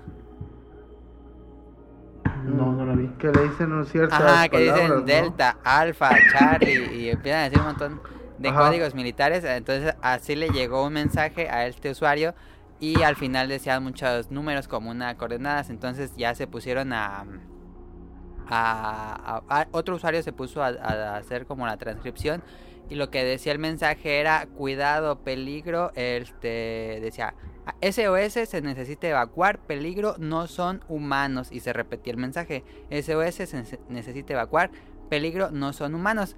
Entonces alguien se puso a ver dónde eran las coordenadas. Y lo que encontraron es que, no sé si se acuerdan, que hubo un, un vuelo de la aerolínea Malasia Airlines que se desapareció en el, en el mar. Así desapareció. De repente nadie supo nada de él. Pasó en el Ajá. 2016. Hace, hace sí, poco, ¿no? pasó en el 2016. Ajá. Entonces vieron que el, las coordenadas eran en el lugar donde de- fue la última vez que se reportó el avión. Entonces decían, ya empezaron a hacer las teorías de que ese mensaje era de la caja negra del, del avión. Entonces decía, SOS, se necesita evacuar, peligro, no son humanos. Bueno, Sí, está, está raro. Ahí está. Este, ya para acabar estas creepypastas de Twitter. Este, una, un, un usuario de Twitter, esto estuvo interesante, este, subió un video que dice que no entiende qué está pasando porque no ha salido el sol. Y eran como las 10 de la mañana y todo estaba oscuro. Y hasta incluso pues, saca así la cámara y toma de afuera y se ve todo oscuro. Este y sale en el noticiero no sé cómo le han hecho digo este es, es- yo creo que es claramente una una una broma o hecho por ellos. Pero en el noticiero sale así el video de CNN y dice el gobierno investiga por qué no ha salido el sol manténganse en sus casas porque hay peligro de que hagan riots y saqueos y todo eso Eh, pero ese, ese sale, sale el, el noticiero diciendo eso ¿y, y si fue real? y bueno, empezó a subir, él te dice, no, no sabe qué está pasando, de que no sale el sol y siguió tuiteando, de que no salió el sol, reportes, reportes y de repente dice, hay una persona afuera de mi casa y no está parada y no sabe qué hacer.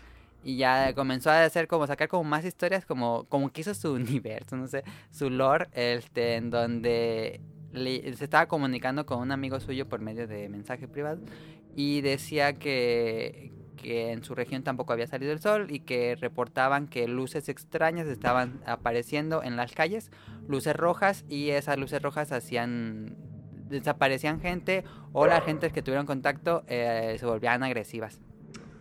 Entonces luego subió más, más videos donde dice que la persona que estaba fuera de su casa estaba tocando su puerta y sí, ahí se ve el video.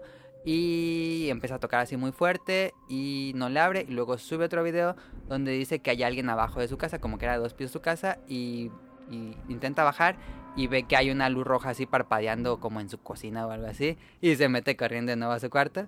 Este... Y después saca otro, de- dice ya salió el sol, no sabe qué pedo. Que ya todo normal. Y después de nuevo pasaron como varios meses y dice otra vez, ya es de día, se supone que es de día y no ha salido el sol. Y, y ya después, digo, es una historia medio larga, pero ya después con el amigo que se mensajeaba, se van, lo recoge en, en su casa y se van al, al, a vivir al, como a las montañas porque dicen que no tienen que estar cerca de como ondas de, como estas antenas telefónicas. Este, y creo que acabó el, el hilo en que él estaba como en un campo de cultivos, algo así. Y estaban en una, ¿cómo es? Una casa de campaña y un, un ser extraño andaba merodeando por su lugar. Le tomó foto y era así un ser muy alto, como humanoide, pero muy alto, con el tamaño de un árbol. No. Y, y ya, y fue, ese fue su último tweet de que ya nunca supieron qué pasó con eso. Y ahí acabó ese tweet de que no amanecía. Estuvo interesante, es una historia interesante. Digo, creo que va, es súper falso, pero, pero estuvo interesante ahí cuando estuvo. ¿O qué tal si fue real? Fíjate que a mí no me, no me molesta el hecho de que una historia sea verdadera o falsa, sino como en el caso así de Dear David, que Ajá. pues yo siempre he pensado que, que es falsa, pero, o digo, obviamente es falsa, pero este, me gusta cómo la fue narrando y cómo este, la de las fotos esas, ya sea que no se haya agarrado un menú, que le haya agarrado pelos y todo eso, lo haya- la verdad está, está muy chido como te lo narra y no, no sé chance y luego hagan una película de eso probablemente. Sí, pero la experiencia propia de verlo en Twitter así minuto a minuto creo que es muy única de la plataforma. Sí, sí, exacto, como que este, Interactuar incluso con la con el que está viviendo eso. ajá, de, pues, decir las cosas y todo, pero sí Es un es- nuevo estilo de horror. Sí, está, está chido, sí. Pues ahí estuvo. Eh, vamos a tener datos curiosos de casas malditas de Daniel, pero Daniel, pues su computadora andaba bien mal y no pudo. Ahora, ahora no estaba mal Daniel, pero su computadora era la que estaba mal. Eh, y yo no busqué, entonces ese lo vamos a saltar. Este, vámonos a una especie de random que se me ocurrió porque Naoclover tuiteó algo y luego yo ya tenía este tema apuntado desde hace mucho tiempo y no le había puesto. El tema es, ¿has soñado que mueres?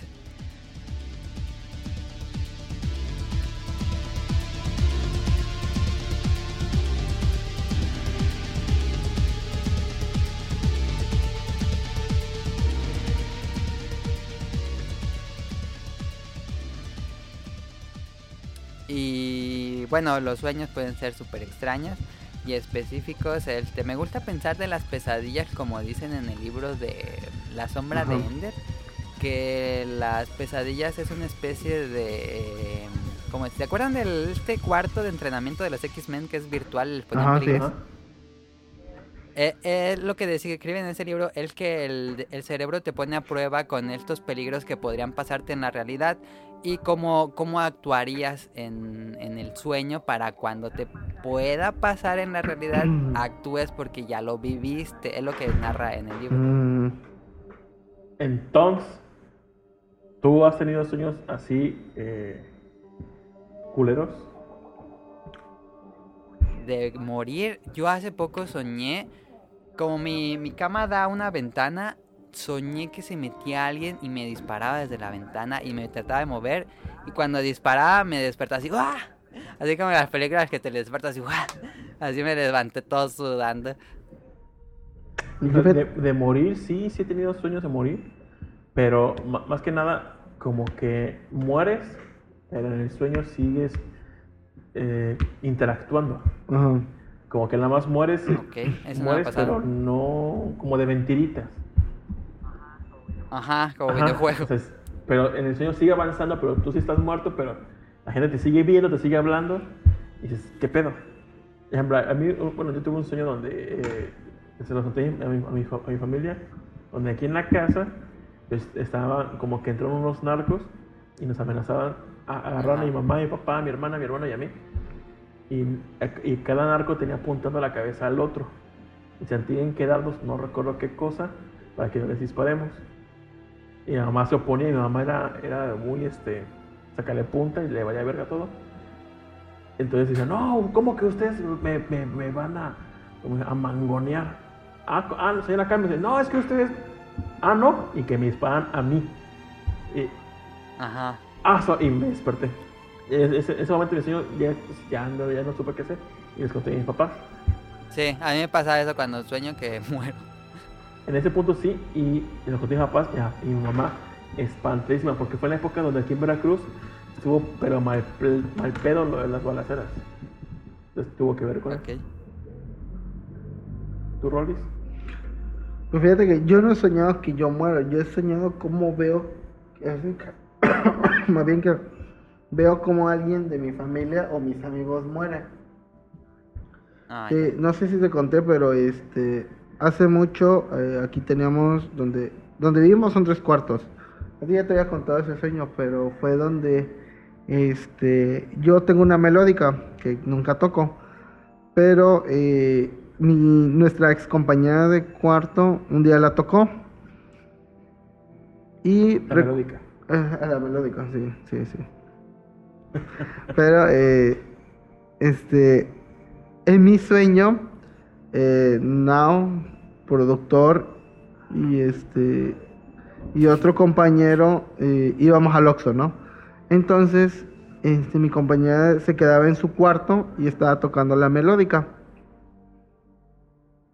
Para esto, cuando salimos, empezamos a oír gritos, pero gritos muy feos de mi compañera, así como si estuviera viendo algo muy, muy, muy culero. Pero Ajá. la melódica no dejaba de sonar mientras ella gritaba.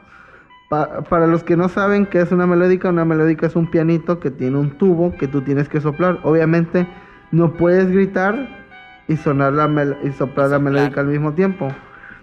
Entonces Ajá. algo más estaba tocando. La, la melódica hacía como que ruidos a lo loco, ¿no? Como estaba tecleando a lo loco. Ajá.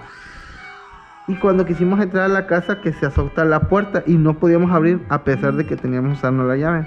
Entonces, este, mi este, Nao me decía, Rolando, dame la mano, vamos a rezar. Y este, como, e- como pues yo a Nao lo conocí en la iglesia de los mormones, y nos poníamos a- a hacer una oración y en eso que la puerta se abría de golpe. Para entrar al, al cuarto de mi compañera es un pasillo como de dos metros, chiquito, pero haz de cuenta que en ese pasillo no se veía nada.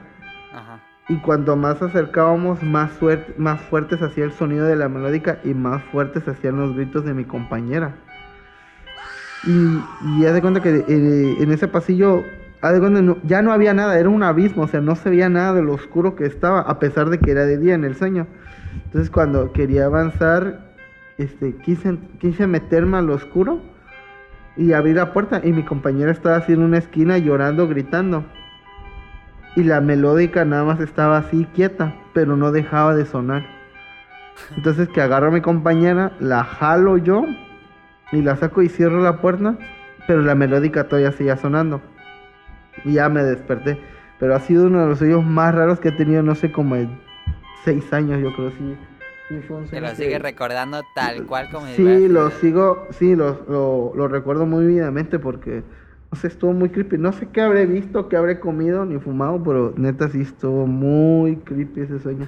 Y fue porque era, era muy real, no era nada así como que, que ver un avestruz con, no sé, volando o hablando o algo así. No, era, era algo muy normal, excepto por todo ese desmadre que, que pasaba. O sea, no, no había nada fantástico. Pero a veces como que me quedo mirando en la eh, así hacia ese pasillo así como que esperando a ver que algo que algo aparezca pero neta, sí, Sí. sí ha sido muy muy creepy sí sí pinchamente culera acá Y la, la otra pregunta sería, este, ¿alguna... Es que me pasa mucho, ¿alguna película o serie o cosa que los haya traumado de niños y hayan tenido muchas pesadillas de eso?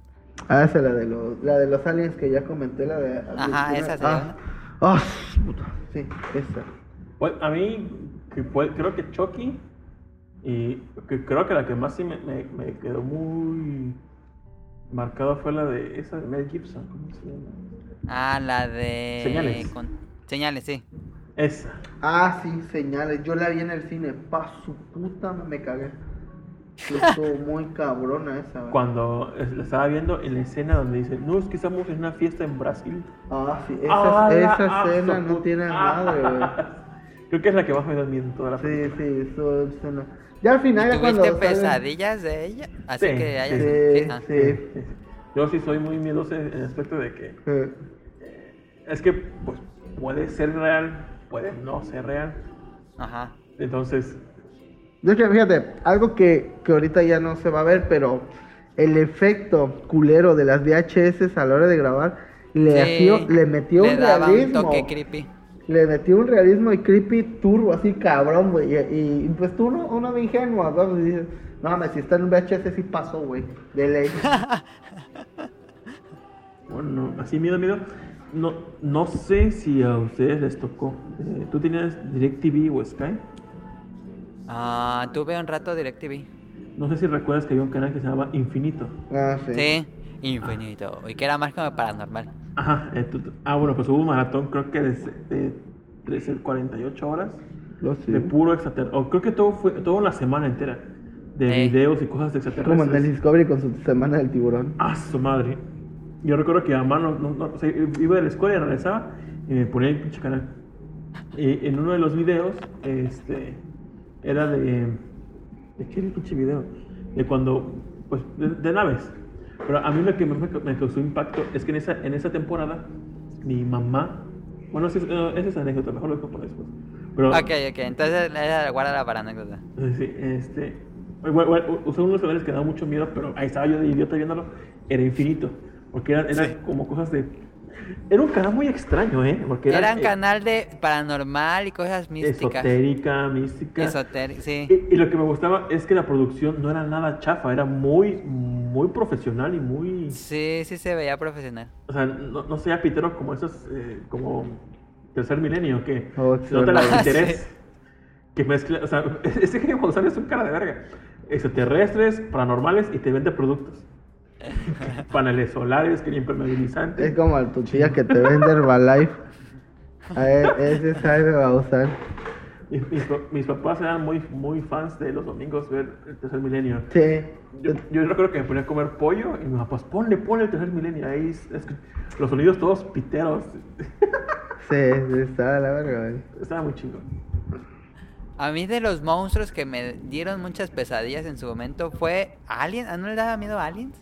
No, es que no. ¿Los no- no xenomorfos? la. No, fíjate, no, yo, eso sí era una, yo sí sabía que era una película, o sea, como que no. Ajá. Te digo, a mí me, me daba más miedo eso lo de, de las vistas en tercera persona y el, y el pedo este de las VHS y grabar. Eso sí, Ajá. como que, Blair Witch me causó mucho impacto en su momento. La 1. Yo La- nunca la- la he visto, la tengo que bruja- la- porque me daba mucho miedo de niño. la bruja de Blair, Ajá, a ver, Ah, envejeció sí. bien, envejeció mal.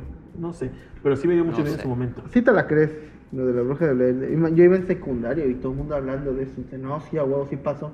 Y aquí en las amapolas también pasó algo así. y te metían así en miedo y dices, ay, güey, no mames". De, de lo que sí recuerdo es que, bueno, ya desde en donde vivía, este, mis amigos así, teníamos como 13, 14, 15, éramos como que medio edgy. Pues Ajá. cada fin de semana íbamos a rentar películas. Y una, una de esas, este, eh, rentamos la de El, el- El Aro. Ajá. Ah, ya. Entonces, ya visto, la- supongo que han visto la del aro, es que en la película pues se llaman por teléfono y te dicen que tenía siete días. Entonces la vimos todos y sí bien espantados. Y unos amigos tenían celular. Entonces cuando acaba la, apenas acaba la película, Que ma- suena. ma- mi amigo marcó a la casa y todos, ¡no mames! Entonces mi, mi mamá dijo, mi mamá estaba súper, eh, se, se la creyó, o sea, todo, todos las creímos. Mi mamá contestó el teléfono y no escuchaba nada. Pero era mi, amigo que, era mi amigo que está ahí en la casa que contestó. Sí. Entonces, neta, todos nos espantamos en la casa. No mames. Ya cuando mi amigo con su celular se empezó a reír, ¡ah, soy yo! Ah, ya. Neta, sí, sí se me subieron los huevos porque estaba, estaba morro y me dio un chingo de miedo en su momento.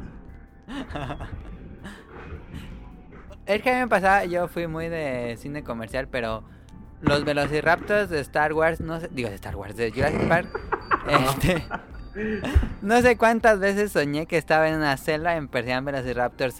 Fácil, más de 10 veces tuve pesadillas con eso. A la madre. Velociraptors, Como Turok, yo creo. Ah, Esa escena juego- de Lost World donde los van persiguiendo los Velociraptors y se ve el, el pasto alto, como me da miedo. Ah, este, a mí uno que, un juego que se me olvidó decir fue que, que también jugué, que me daba miedo, valga la redundancia, era Doom. Jugarlo para mí era otro pedo, güey. ¿Te da Pero- miedo o te da- sentías que estaba haciendo algo indebido? No, no tanto, o sea, sí, sí me daba miedo Doom. Más porque sus gráficas culeras de ese entonces. Así que sí. Cuando me salieron los Psychodemons y todo, yo dije, ah, la verga, sí. Sí me friqueaba porque. Y más. Y bueno, bueno, ah, regresando a los sueños, este, y con Doom volteando, volteándole la cara al sueño, ¿has soñado que matas a alguien o al atacante, el que te está atacando en tu pesadilla? Sí. Ah, yo sí, sí, sí he soñado. Que lo mato, o sea, pero que le hago. Que le doy una putiza así tipo. Yashiro, el King of Fighter, pero sí. Pero sí, sí he soñado que, que mato gente. O sea, que me saca de mis casillas y lo mato. Imagino que como trabajo atendiendo gente es la forma de mi cerebro de, de hacer que no lo haga en la vida real. Ajá. Así que, este, pero sí, sí he soñado que, que mato. Ma- más bien que meto putizas, pero no, no que. Pero ah, eso no, no sé. Creo que lo más recurrente en mi sueño, de, que me, me espera mucho, me da mucho miedo, es que veo un acontecimiento que es horrible y quiero gritar en el sueño y nadie me escucha o no me sale la voz. Sí, no puede gritar en el sueño. No. Ah, y, y, y eso, que, que, qué miedo me da. Es como Sí, el típico de también se me subió el muerto ese. De que te quieres morir, este, mover y. Mover y no puedes. se siente bien culero. Ahorita, Sí. bueno, no sé contarlo ahorita en la anécdota. Anécdotas. Anécdotas, mejor. Aguántate. Pero bueno. Bueno. Entonces vámonos a la otra sección para pasarnos a anécdotas. El te hago corte y le digo a Purple.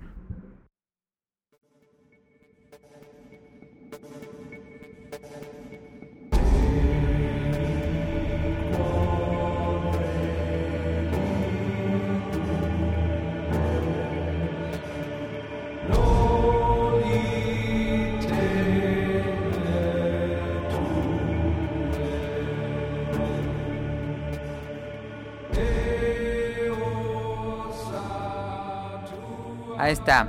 Este, pues nada más cómprame, lo había dicho desde hace varios programas, pero en la recomendación de cómprame que tenemos mucho que es libros de Lovecraft, no sé si sean fanáticos, pero bueno, yo he estado leyendo mucho Lovecraft porque no sé por qué me gustó muchísimo.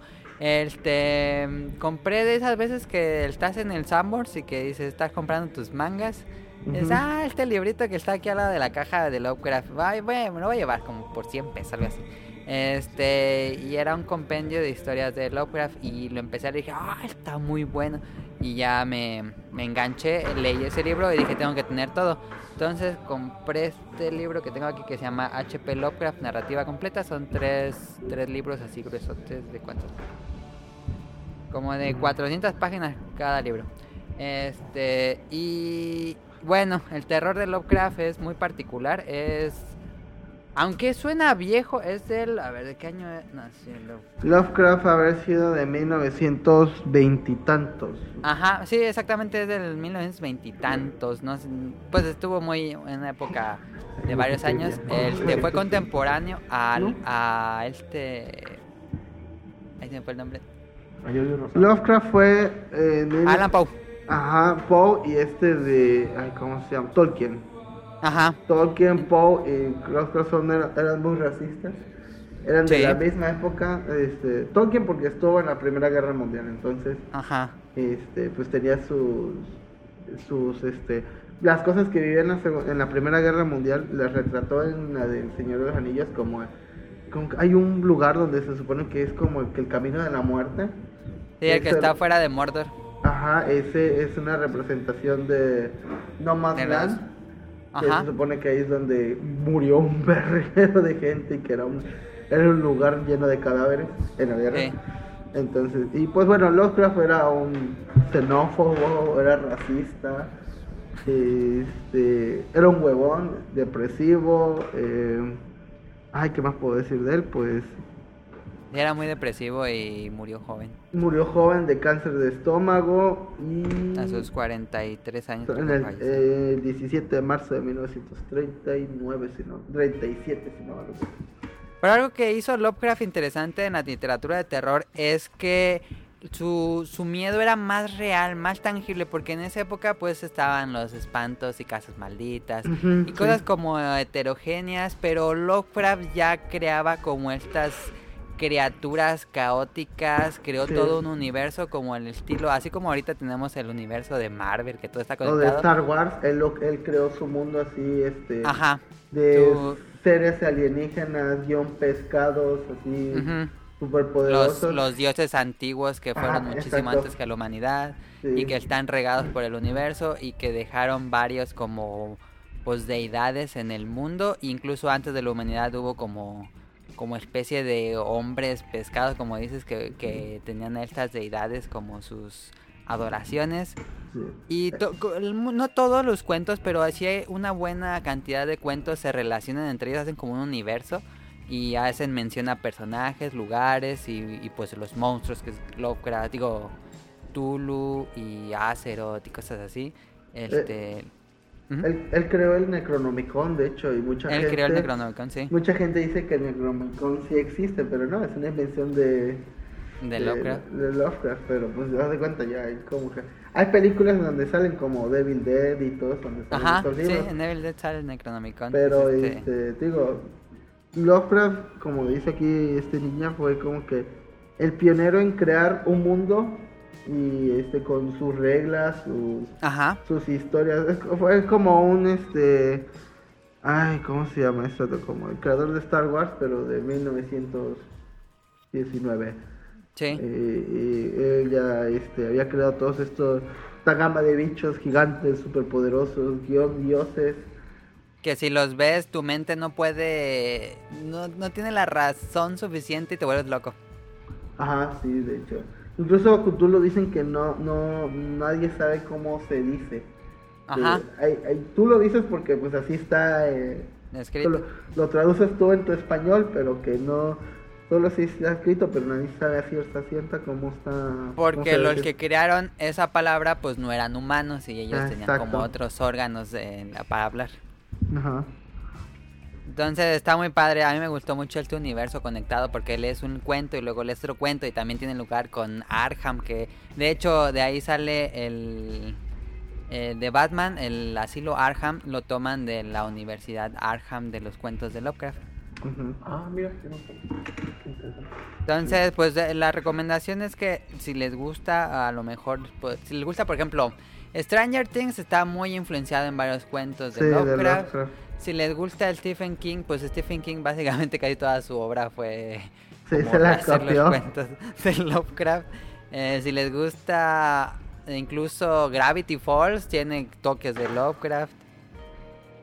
Entonces, este, pues son cuentos cortos, realmente casi todos sus cuentos son cortos.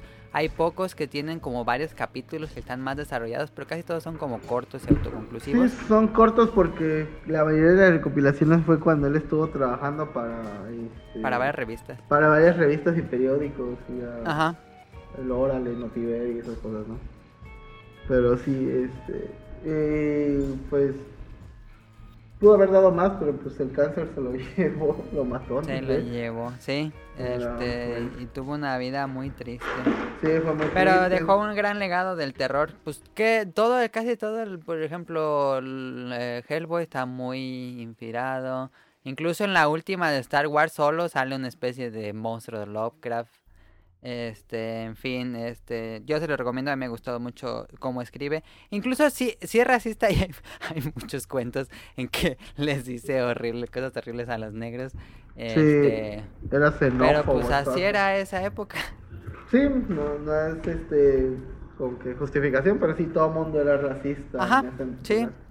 Sí, no, no es justificación, pero pues así era la sociedad en su época. De culera. Y pues yo creo que aún así no han envejecido, ¿eh? yo los sigo leyendo y hay unos que sigo. ah, no todos sus cuentos son de terror, hay que aclarar. Hay unos cuentos que hace como de fantasía y explora el mundo de los sueños, eh, que son muy surreales, como que leyó a, a este Alan Poe que era más poético. Ajá. Este, y hace unos cuentos así medio fantásticos, Lovecraft, que no soy muy fan de ese estilo, me gusta más el estilo de terror caótico que tiene. Pero bueno, ahí está, este, la recomendación de este autor. Y ahora sí, pasemos a las anécdotas del público. Nos mandaron dos y nos, este, no sé si quieren empezar ustedes o leo las que nos mandaron. Léela tú primero. Ok.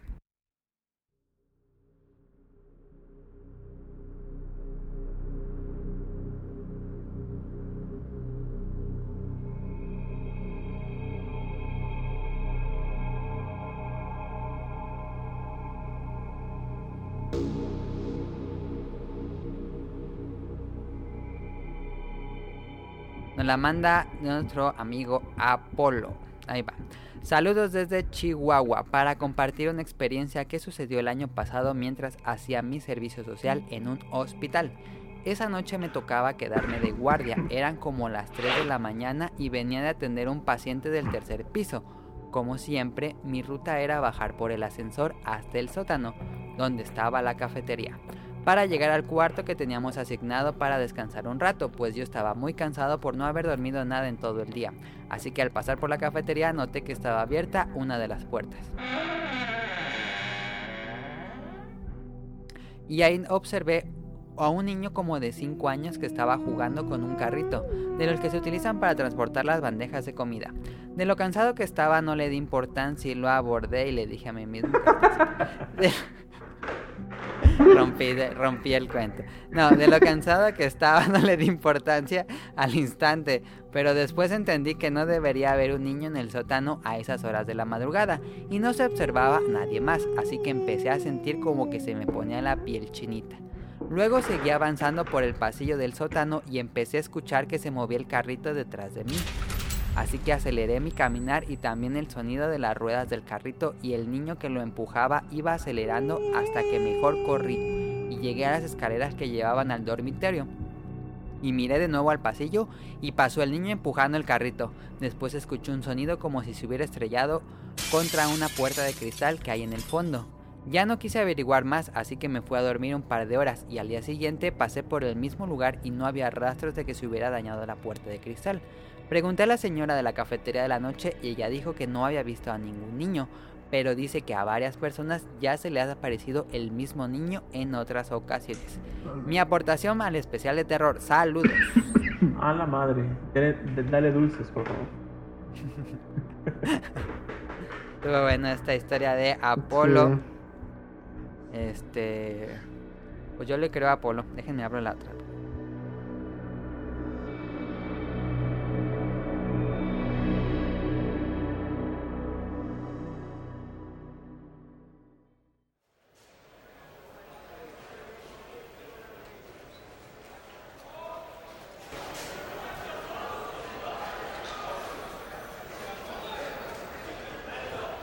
La otra es de El niño yo no fui. ¿Qué tal equipo del podcast? Mi relato sucedió cuando recién empezaba la universidad.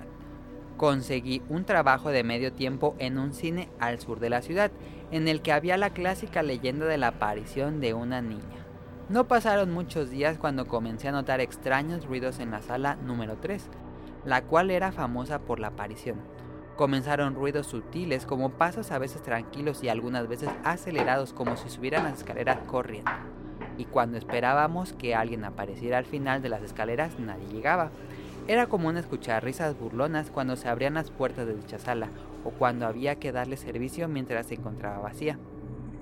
Lo más impresionante era cuando podíamos apreciar una leve sombra blanca siempre al extremo contrario de la posición en que nos encontráramos en la sala.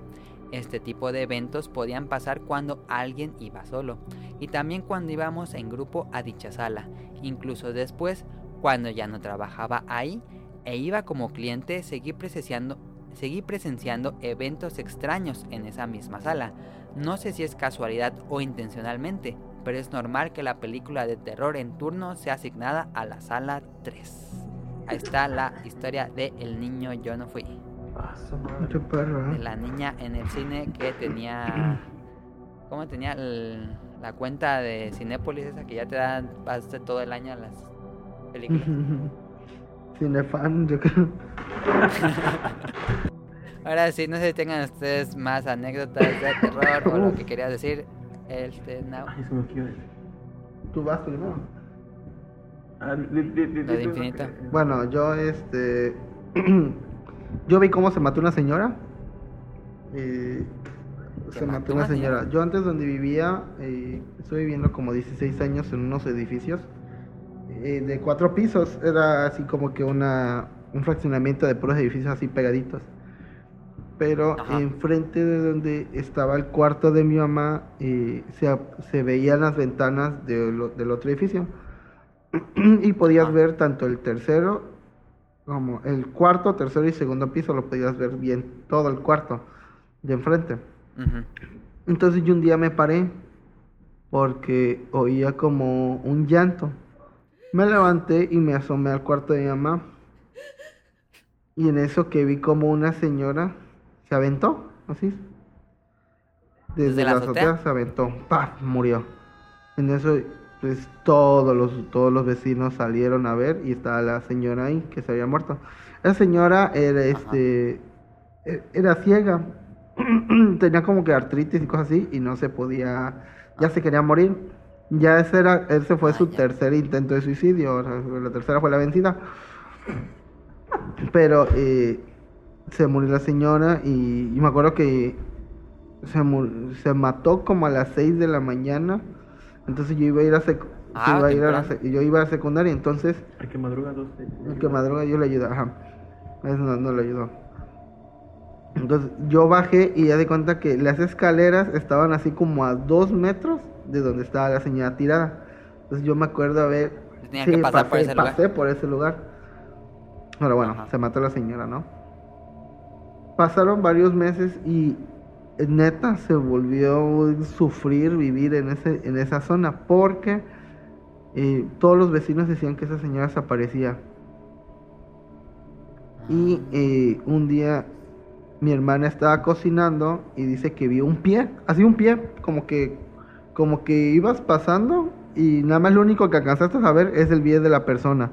Y ella estaba sola. Ajá, sí. Luego eh, pasó un tiempo en donde eh, estaba jugando Play 1 con un amigo y empezó a llover bien culero. Entonces mi amigo ya no se pudiera a su casa, que era un vecino, vivía como a tres cuadras, ¿no? Llamó a su Ajá. casa, oye, que me voy a quedar porque pues está lloviendo bien culero, ¿no? Ah, me dijo que sí. Y en eso él dice que este, en mi cuarto no tenía puertas, era, era como que la sala, pero la adaptamos como un cuarto Ajá. y veías hacia la cocina. Entonces yo, este, yo estaba durmiendo porque éramos, eran literas, él estaba durmiendo en la parte de abajo. Y dice que una señora pasó a la cocina y de ahí se metió al patio y ya no salió. Pero dice él que nunca le vio los pies. Y, y, pues ahí no vivía ni una señora, entonces ya nunca más se quiso volver a quedar a mi casa. Pero, este. Luego eh, yo cuando estaba dormido sentía así como que alguien está caminando, así como en el de Dear David, que el chamaco se queda así encima de tu cama. Sentías Ajá. pisadas en la cama, se sentía muy culero. No manches. Eh, mi mamá dice que cuando estaba dormido le pegaban en los pies. Así como que le daban de. No sé, cuando sacas el piecito así de la sábana para equilibrar la temperatura. Y como que alguien Ah, sí. le daba así de manazos en los pies. A mí me, a mí me llegó a pasar una vez. Y, y ya luego eh, empezó a. Empezó a aparecer y ya muchos vecinos decían, no, es que a mí me pasó esto. Y como que se repetía el mismo patrón en, en muchas casas. Mi papá decía, nada, están locos, ¿qué, ¿qué va a pasar? Pero un día mi papá se quedó dormido en el sillón y dice que le movió en el sillón así bien fuerte. Y fue Ajá. caminando y nosotros estábamos en la sala. Y dijo, ¿quién fue a moverme el sillón? Estaba bien putado. Y yo, no, nadie. Y mi papá se quedó así como que pensando y se quedó viendo con nosotros en la sala porque ya le dio miedo ir al cuarto. Como, en- como en un circo, Ey. la fantasma del fondo. Sí. Ah, fui yo, señor. Ah, perdón. Ah, oh, you, ¿no? Eh, pa- pasaron otras cosas también, así como que de repente yo teníamos un frutero de plástico típico de familia mexicana en la sala, en la mesa. Entonces, mi, yo estaba jugando en la, en la sala y mi hermana estaba viendo y dice que vimos claramente como si alguien le pegara la manzana. Y la manzana pegó en la pared y ahí quedó. Y nos quedamos y ay la verga, nos encerramos en un cuarto. Ya no quisimos salir. Ya luego pasó esto de la señora y, y de repente había otra señora que ya estaba así medio, medio grave, tenía cáncer ya terminal. Pero ya estaba pasando los últimos días en la parte de arriba. Para esto, según, este, como paréntesis, hay una leyenda que se supone que a veces un alma se la pelea el, el diablo. Y para esto viene un ángel y, y pelea con el diablo por esa alma. No, ese es como que el paréntesis, ¿no? Ajá. La señora ya estaba en sus últimos días. En eso que de la nada en la colonia apareció un perro blanco. Nadie supo de quién era ese perro blanco, no era ni era este andaba ahí vagando, pero era un tipo así como bulldog blanco. con- Estaba, estaba bonito, no, no estaba descuidado, quién sabe de dónde apareció, nadie, nadie puso carteles de se busca o algo. Entonces, eh, un, mi tío que vivía ahí con nosotros le daba de comer. Al otro día aparece, este, pasa un velador y dicen, ¿saben? Yo no voy a pasar por aquí porque vi un perro negro que me quiso morder. Pero era un perro muy grande, no sé de quién sea, pero hasta que lo amarren, paso. Nadie sabía de quién porque pues no, no, nadie, cono- nadie, nadie veía a ese perro negro. En eso que un día mi tío, el que les daba de comer al perro blanco, cuando subió las escaleras se encontró con un perro negro grande. Estamos hablando de que el perro fácil habrá medido como un metro y medio de, de Ah. altura y que tenía los ojos rojos. Pero que el perro bajó las escaleras así como de quítate y, y- y él se quedó así de... ¿Quién sabe de dónde salió el perro? Mucha gente vio al perro. Yo nunca lo vi. Yo subía con las escaleras con un pinche miedo de encontrarme al perro. En, eh, mi, co- mi cuñado dice que él, él en ese entonces andaba con mi hermana y nada más venía, visitaba y se iba, ¿no? Pero este dice que un día él iba en la noche y el perro lo empezó a seguir y él empezó a correr El- y el perro ¿El negro. Ajá. Pero este, el perro blanco, pues estaba ahí, nada más como que rondaba y todo. Un día ya, este, la señora de arriba ya falleció, pero se. Perro blanco, perro negro, quantum fight. Eh, empezaron a, a gritar bien feo porque pues ya se había muerto la señora. Pero este, al otro día la señora pues este muere y en la mañana el perro blanco aparece muerto. Pero este, haz de cuenta que estaba muerto, pero no estaba frío, todavía estaba calientito el perro. Como que su muerte Ajá. fue así repentina, ¿no? Como que le había dado un ataque fulminante el cabrón. Ey. Y mi, mi papá, que es veterinario, en ese entonces estaba en la casa porque eran vacaciones. Entonces fue checó al perro y le dijo, no, pues, la verdad, no sé qué ha muerto, no tiene síntomas de estar envenenado, no tiene hematomas así de como que alguien le haya pegado en la cabeza o algo. Ajá. Simplemente murió el perro. ya luego llegó una señora que según era muy creyente y empezó a decir que esos son como que candilejos o algo así, no me acuerdo, que se supone que es un demonio que se pelea con, con un ángel por el alma de una persona, que en este caso era la Ajá. señora que ya, ya le iba a cargar pero la leyenda dice que por lo general el, el ángel es el que muere a cambio del alma de esta persona. Entonces, esta persona sí fue Ah, al cielo, ya, ajá. pero este, pero el ángel se costa murió de- a costa de la muerte del perro. Lo curioso es que enterramos al perro este, ahí en el patio de, de la casa, porque Ajá. pues siempre se la vivía ahí cerca porque pues mi tío le daba de comer. Y, y ya no, y el perro negro dejó de aparecer.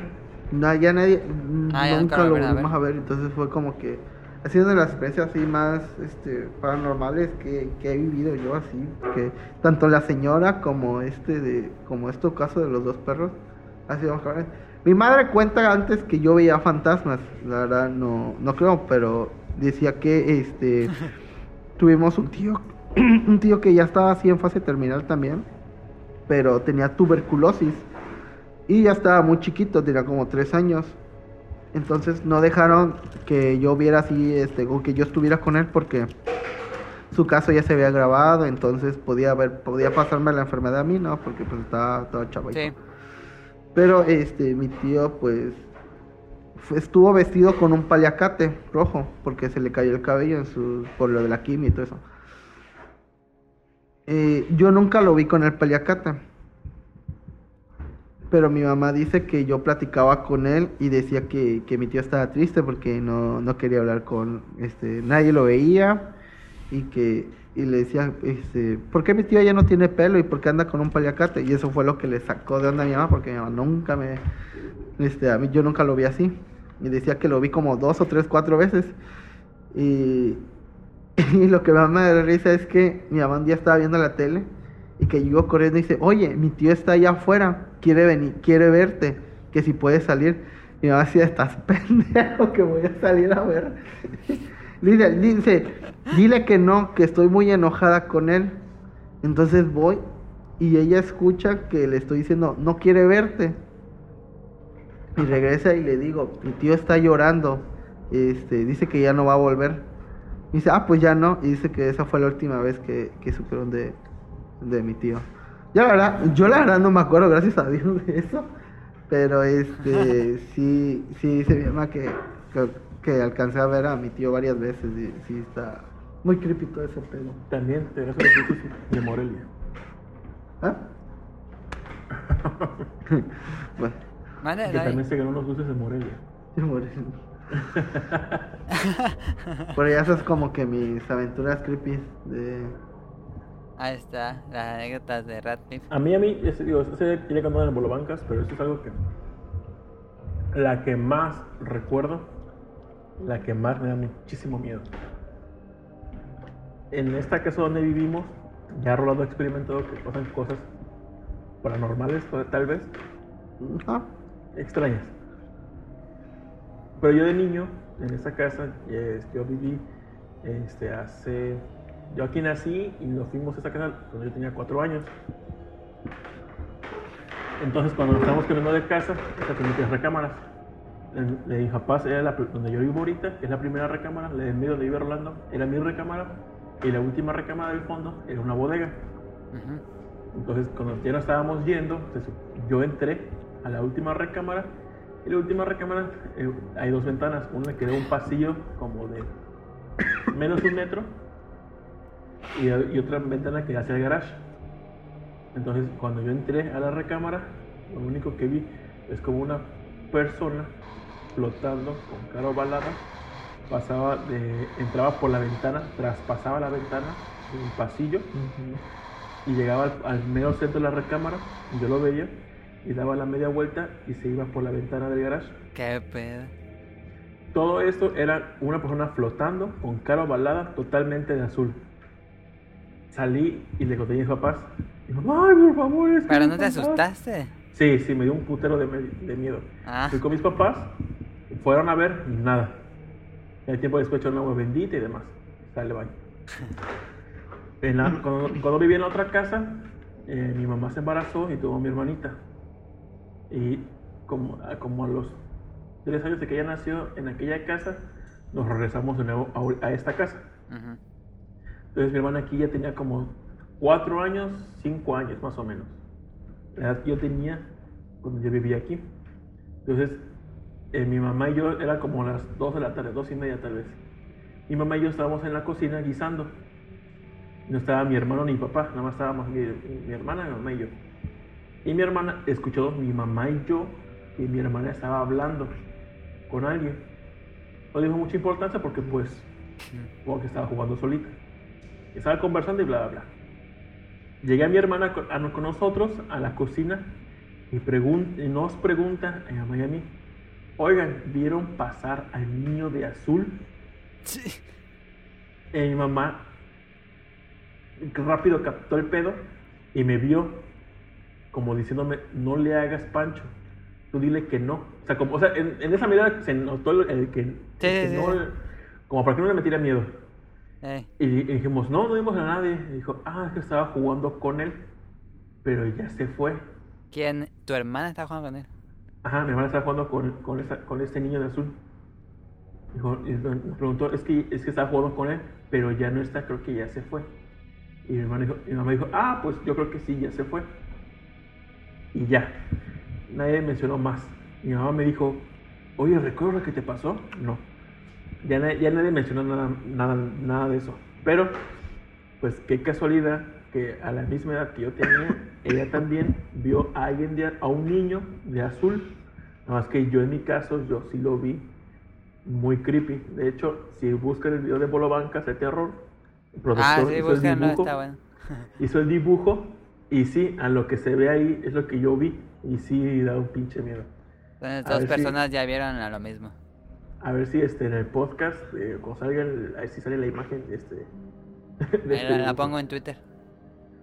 Y de infra me han pasado, sí me han pasado muchas cosas paranormales. Pero a mí antes, de- digo, eso lo que, lo que quería hablar de- del programa de Infinito es que, pues, ya ves que había programas, este, todo el tiempo eran como paranormales, Sí. y demás. Mi mamá tenía una amistad que su esposo era camionero. Pero cuando es que iba a su casa tenía un, hay una revista, no sé si sigue o ya no, pero había una revista que se llamaba Año Cero. Ah, No sé si sí, la sí la, sí la recuerdo. Entonces cuando iba a esa casa había un chingo de revistas de esa madre. Hasta que una vez un señor nos contó, dijo, eh, le continúa. Estaban igual, supongo que estaban hablando de cosas paranormales. Dice, no, pues a mí me pasó algo bien cabrón. Y todos, a ver, cuenta, cuenta, cuenta. y ya dice el señor que pues estaba en la carretera y que pues estaba como yendo a una... ¿Ves que hay carretera donde suben como montañas? Sí, sí. Entonces dice- Me imagino que los, los camioneros tienen que tener mucha historia de ese tipo. Ah, eso sí, mi, eh, me un tío que... que- culeras. Pero este dice que este, iba subiendo esa montaña en el camino, pero que su carro se empezó a fallar. Y se Vio a detuvo. Chester Chetas. Pero dice que ya era de madrugada. Entonces se bajó y dice que él vio a lo lejos en esa montaña Ajá. que había como personas, pero que, eh, que emanaban tipo luz. Ah, ya. Como en el episodio de Los Simpsons. Ándale. Entonces dice él que pues que con todo y miedo fue a ver qué pedo porque no aguanta esta su- curiosidad. qué huevo, No, ¿no? Maya, nunca. Dice este señor que cuando fue a ver que él estaba como a unos 30 metros de, de donde estaban. Ajá. donde estaban ellos en plural. Y dice que nada más vio como algo, un, un haz de luz, se, se puso en medio de ellos y desaparecieron. Mm. Y a la verga. dice este señor que esa fue como la experiencia más que él pudo ver este pedo. Y ya no mames, a mí me dio un chingo de miedo. Y a mí, a mí, a mí, a mí, hace poquito, a Rolando y a mí, Rolando no, no le dio mucha importancia, pero a mí me sacó, me sacó mucho de pedo. Vimos en el cielo, este, ¿qué podías decir que era? Para mí era una luz nada más. Una luz, Ajá, y ya. pero no le hice forma de avión, No, no. helicóptero, dron, no, nada. un- un- Estaba bastante... ¿Mande? Una luz como que. ¿Cómo lo describirías? Yo, yo le describiría que eran una cosa, ah, abajo eran como dos partes, una cosa blanca Ajá.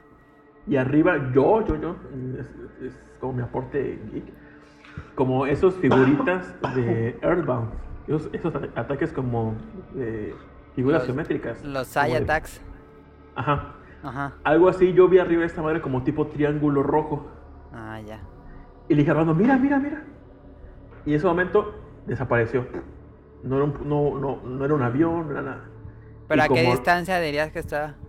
Pues estaba en el cielo, y- pero bastante alto. Sí. No era, no, era como que un dron pudiese ser, era como si fuese a la altura de un- que anda, anduviese un avión. Ah, ya. Y desapareció y volvió a aparecer como a los segundos. Que mira, Rolando, ahí está, ahí está, ahí está. Ah. Y Rolando viene y, ah, no, pues sí, X. Y volvió a desaparecer y ya. Sí. No saqué la cámara ni nada, pero sí me sacó mucho de pedo. Lo publiqué en Facebook.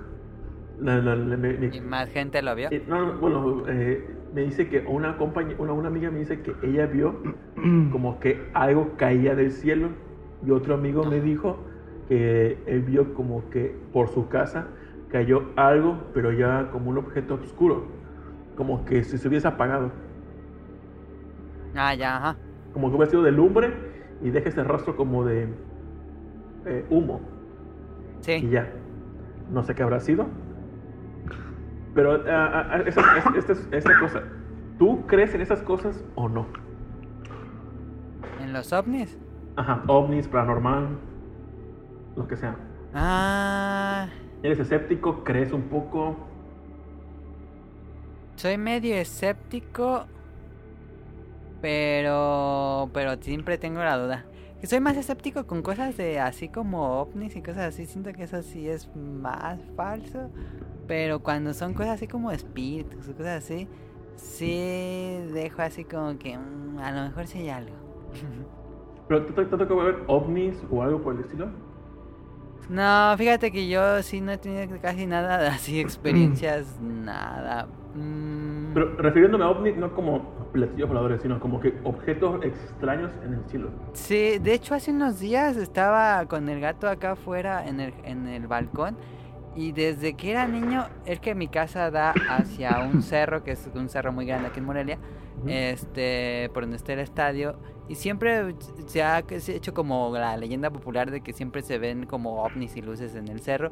Y el otro día me tocó, el otro día me tocó ver tres luces así, este, pero muy lejos, así como aviones este, que iban bajando hacia, hacia el cerro y desaparecían.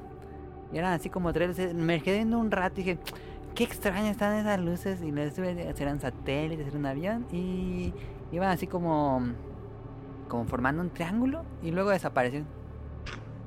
¿Y ¿A ti te gustaría que fuese real o falso esto? O ¿Cómo? X totalmente. O sea, esas cosas raras que suceden, fantasmas, paranormales, ovnis, ¿te gustaría Ajá. que fuese real o no? Mm, no, me gustaría creer más en que todo sea eh, sugestión mental y que no exista de realidad. Bueno, a mí me gustaría que, que eso realmente no existiera. Que da miedo, güey. Mis, mis abuelos son de Oaxaca, un pueblo que se llama Tulancingo, Cuislahuaca, Oaxaca. Mi papá nos llevaba cada año para pasar Navidad allá. Ajá. Es un pueblo donde no hay nada, nada. Cada vecino está como a un kilómetro. Como Y tres, que siempre las historias son de ese tipo de pueblos. Sí. Entonces, hay, yo, yo nunca, nunca me percaté hasta que platiqué con mi papá. Porque le pregunté, oye, le pregunté a mi papá, oye, ¿no te pasó a ti algo paranormal ahí en el pueblo o algo por el estilo? Ajá. Me decía, dijo, a mí no, pero a mi papá, o sea, mi abuelo, nos contaba, nos contó que él, por ejemplo, él vive en, el pueblo de Tulancingo, creo que estaba caminando para llegar a, a una estación de autobús, estaba como hora y media. Entonces, de, de, de la última estación de autobús hasta su pueblo había que caminar o alguien que le diera el ray. No manches tanto. Pero dice, pues en, en esa época eran que, como en el año 1940, 1930. oh, sí. Entonces ahí en esa época mi papá todavía no nacía. Mi papá nació en el 56 creo. Entonces este, dice él que mi abuelo en ese tramo de, de ir del centro de Oaxaca a su pueblo A su pueblo, ajá. se iban en burros. Entonces Ajá. dice él que iba, él iba con otro señor que iban en el burro y dice que a lo lejos vieron a un alguien que se acercaba. No le Ajá. encontraron forma eh, en la cara, simplemente era como un tipo persona que se les acercó. No le vieron rostro, no le vieron manos, no le vieron patas, no le vieron nada. Nada más como una forma, pero la silueta. Ujú. Dice que esos vatos le, le hablaron y no le respondió. Entonces dice él que en el miedo sacó su machete y lo macheteó. Dijo, vámonos No de, y dijo, vámonos de aquí. A la verga. Se fueron. Y al día siguiente que regresaron, dicen que nada más eran- vieron nopales que estaban cortados donde, en donde pasó esto. Ajá. Pero dice él que vieron cómo esta cosa caminaba, o sea que ponle que, me dijeron, ponle que serían como a 40 metros y, ve, y veían cómo él venía hacia ellos. Ajá. Y ya, que es lo más paranormal que le pasó a mi abuelo. Hola, güey. Ok. Pero en, es- en ese lugar dice que para, eh, eh, pues, eh, tenían pues hectáreas de, de campo, mis abuelos. Entonces, yo, eh, ellos viven en una montaña y ves desde la montaña pues las, las otras montañas. Y yo no me acordaba, pero mi papá me decía, cuando le platiqué esto, dijo, pues, dijo, pues ¿no te acuerdas cuando veía- veíamos las bolas de fuego? Dije, Ah, las bolas de fuego clásico. eh, También en mi infancia me tocó bolas de fuego. ¿tú, tú sí viste? No, yo no las vi, pero también decían que en el cerro de por acá, el que te digo de Morelia, Ajá. que en la noche se veían bolas de fuego. Era también como leyenda popular las bolas de fuego. Eh, eh, me, me sacó mucho de peso porque mi papá me decía, dijo, que no te acuerdas? Y ya me como que cavilando. Sí, a lo lejos sí se veían bolas de fuego que no, no era como que brincaran y bajaban. Simplemente estaban ahí y eran como Ajá. varias que de repente desaparecían y volvían a aparecer. Ah. Yo no la atribuía que era como A mí una nunca me tocó sea, yo, yo, yo no atribuía que fueran brujas ni demás, simplemente ah, yo lo veía y como que me. Y tampoco como que me Ok. explicaban. Pero cuando me dijo eso mi papá, entonces sí era muy común que ellos vieran esas bolas de fuego, pero a lo lejos. Y él me dijo que, Ajá. era- que eran Sí, las sí, brujas. Y dice mi papá que constantemente a- para llegar al siguiente pueblo, que era como a 10 kilómetros, había dos formas de llegar. Darle la vuelta a la montaña o pasar en medio de la montaña, que había un camino Que atravesaba Que la no sé campaña. cómo la, madres la que- montaña. Ajá. Eh, decía que ahí cada vez que, que preferirían darse la vuelta porque cada vez que pasaba alguien por adentro pasaban cosas extrañas. Ah, ya. Él atribuía que era algún tipo de gas que emanaba el- la montaña o qué sé yo. Pero dice que él le prohibieron a mis abuelos que se fuera por ahí porque, Sí, pues sí. porque no. Y eh, neta, en el pueblo de mis, pap- de mis papás pues, apenas ya había luz. Y para ir al baño estaba como, ¿qué será? 50 metros ¡Ay! al oscuro en la montaña. No, man, no, pues Yo agua yo en la No, ni vergas, ¿qué? Y yo ni puta madre que salgo de la casa. Y la única foco que había era el foco que estaba afuera de la casa. Y dije, no sabes que con el perdón, pero no había la puerta y orinaba ahí, que ay, ya, yo, yo luego limpio, ¿no? Orinaba fuera del- de, la vivienda, pero. No, en el, en el pastel. Ahí comí, com- ese, ese es el lado de, de- de mi papá. Del lado de mi mamá, ellos, hay un pueblo que se llama en Veracruz Las Aldas, que está pasando. ¿Las qué? Aldas. Aldas, ok. las- Es- yo y las almas. Es, es un pueblo que, no sé, ahí todos se dicen tíos y primos y en realidad todos somos familia. Sepa, sepa tú el linaje hasta qué grado, pero ahí todos son tíos, tías, primos, primos. Es como Shelby. Sí. Ahí, ahí este, yo, pues ahí me contaron que ahí había un- la bisabuela como la, bueno, la tatarabuela, la que era la principal de toda la casa, o sea, de toda la linaje.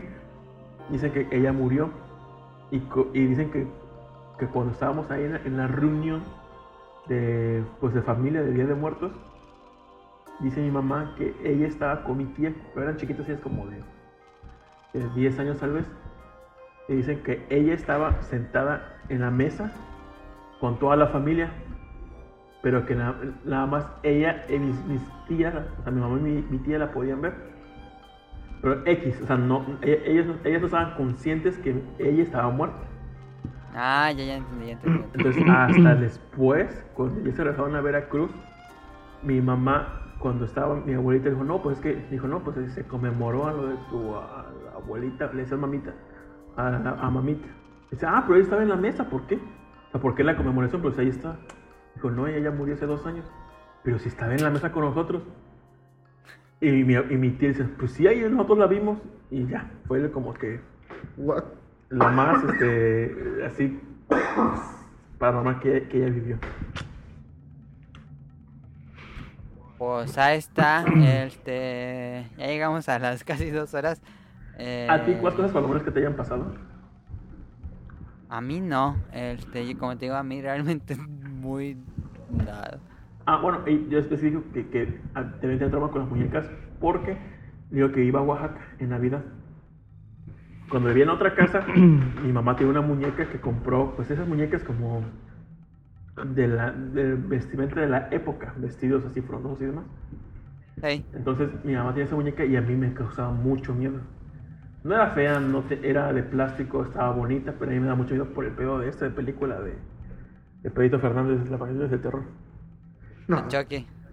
Yo, Ah, yo, yo ya. le tenía este, es- es- miedo a esa muñeca y una vez cuando re- fuimos a Oaxaca y regresamos, yo me acuerdo que en ese viaje mi, mi mamá dejó su muñeca en la recámara.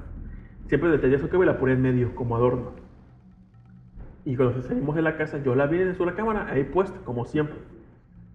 Salimos a a vacaciones, regresamos y yo entré a la recámara y yo vi a la muñeca desvestida. O sea, toda la ropita estaba, de, los zapatitos, calcetines, la ropa, todo estaba al lado de ella, pero como, Ok. rega- como regado. Hey. Y yo, mm, así, clic de miedo. dije, mamá, mamá, mira, mira, mira. y ella fue a ver.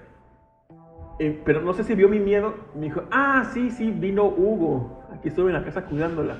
Y yo, ¿quién vergas? Y yo, ah, y, y ah, ok, ok. Me la tragué completa. Me pongo a pensar, dijo, ¿quién vergas va? O sea, mi primo ese X, en, en la perra vida, como que tenemos contacto con él. Como, ¿para qué madres va a la casa a cuidar? Y como, ¿para qué madres le quita la ropa a la muñeca? Tenía un fetiche. ¿Y sabes qué me pasó? Que esto nunca le volví a preguntar a mi mamá. Mi mamá ya murió ahorita en diciembre. Ya nunca le volví. O sea, me quedé con duda. En verdad, ella, si en verdad me mintió o no con respecto a lo de mi primo. Si se fue a la casa o no. Ya no, no le pude preguntar. Pues ahí estuvo. Estuvo bueno. Creo que este es el especial de terror más terrorífico que hemos hecho. Por lo general es bastante light. Igual me gané El- dulces. ¿Mande? Igual me gané dulces de Morelia. Dulces de Morelia para todos. Ahí está. Eh, ¿Usted le mandé dulces? No me acuerdo. A nosotros no. ¿No? De hecho, ahor- ahor- ahorita no sé. eh, tengo un amigo. Yo que es un especial de terror para Borobancas. Ajá. Tengo un amigo que me contó una anécdota hace como tres semanas. Que tiene que ver con brujería, brujería real. No, man. que le pasó a él. Y no, pues se, tar- se tardó como 20 minutos explicándome todo el pedo. Lo quiero grabar y ponerlo por el especial de Bolobancas porque sí estuvo como que muy, muy. Sí, Muy- grábalo y ponlo en el canal de Bolobancas.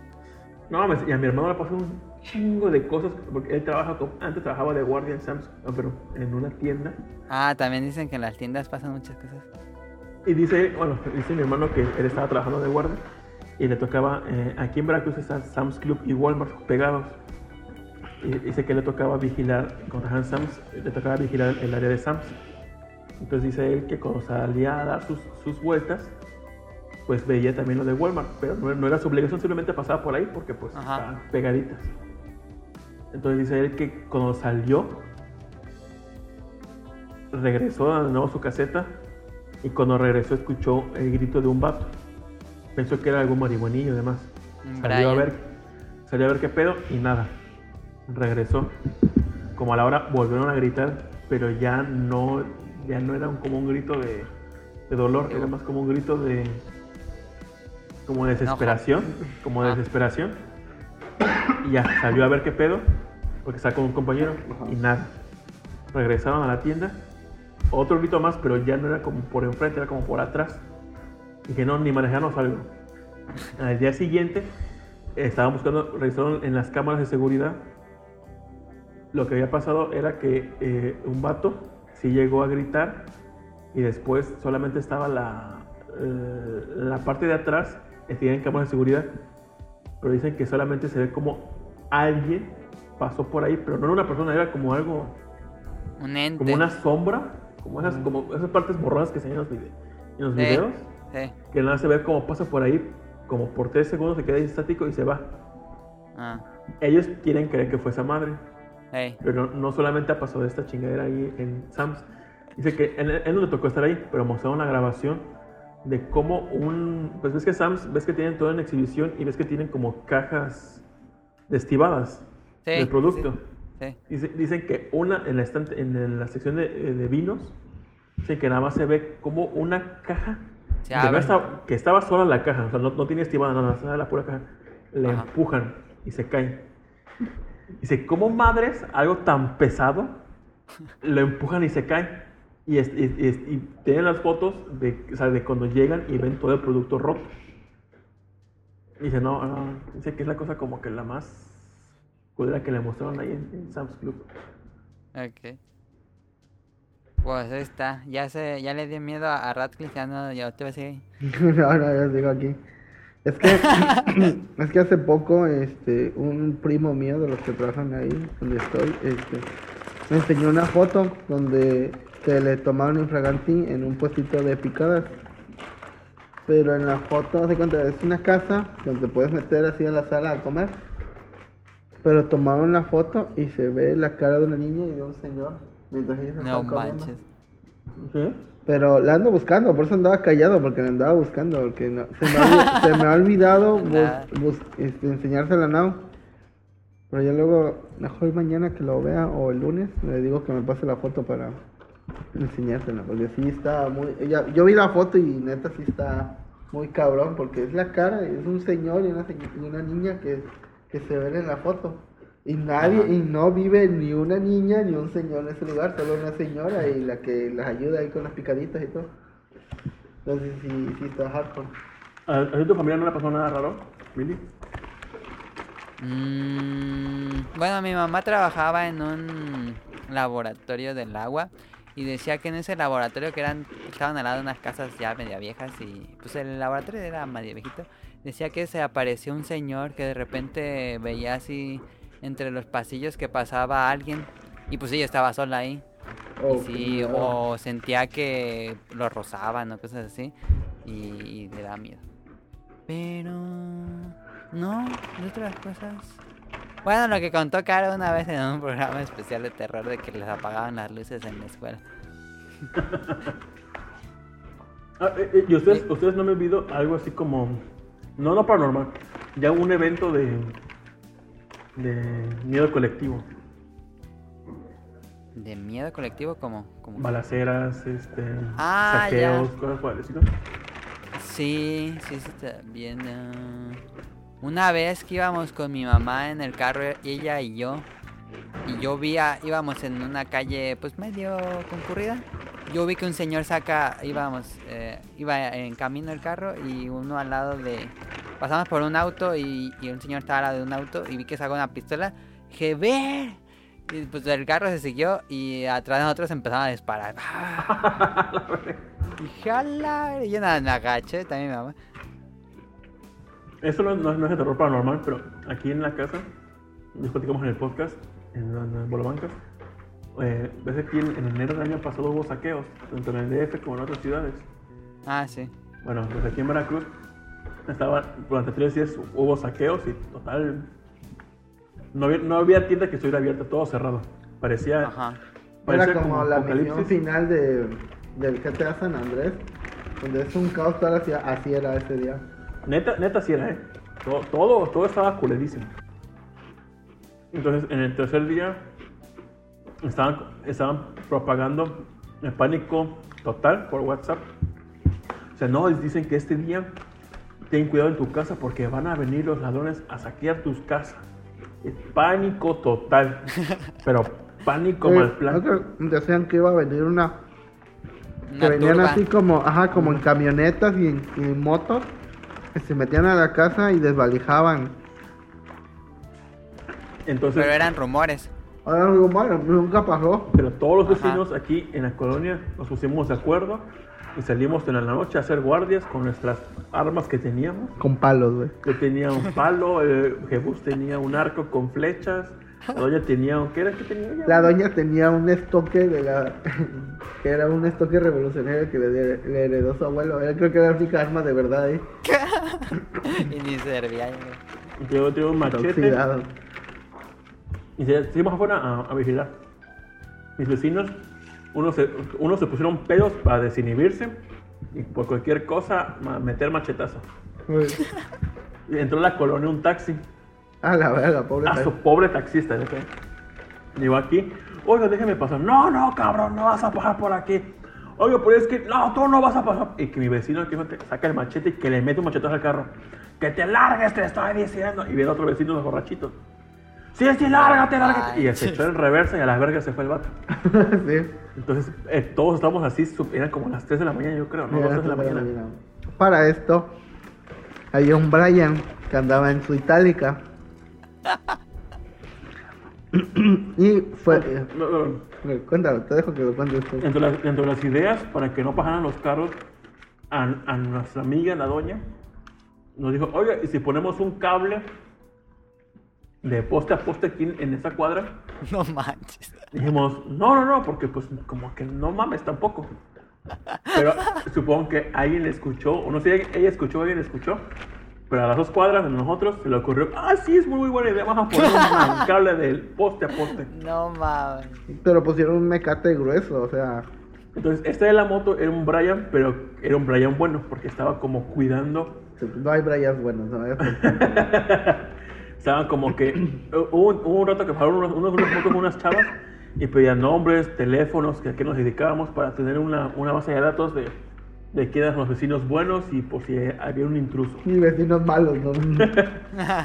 Entonces, habían unos vatos cuidando el Oxxo para que no lo saquearan. Entonces, este vato fue, fue con su familia a dos cuadras de la nuestra. y Fue, dicen que fue a ver a su papá.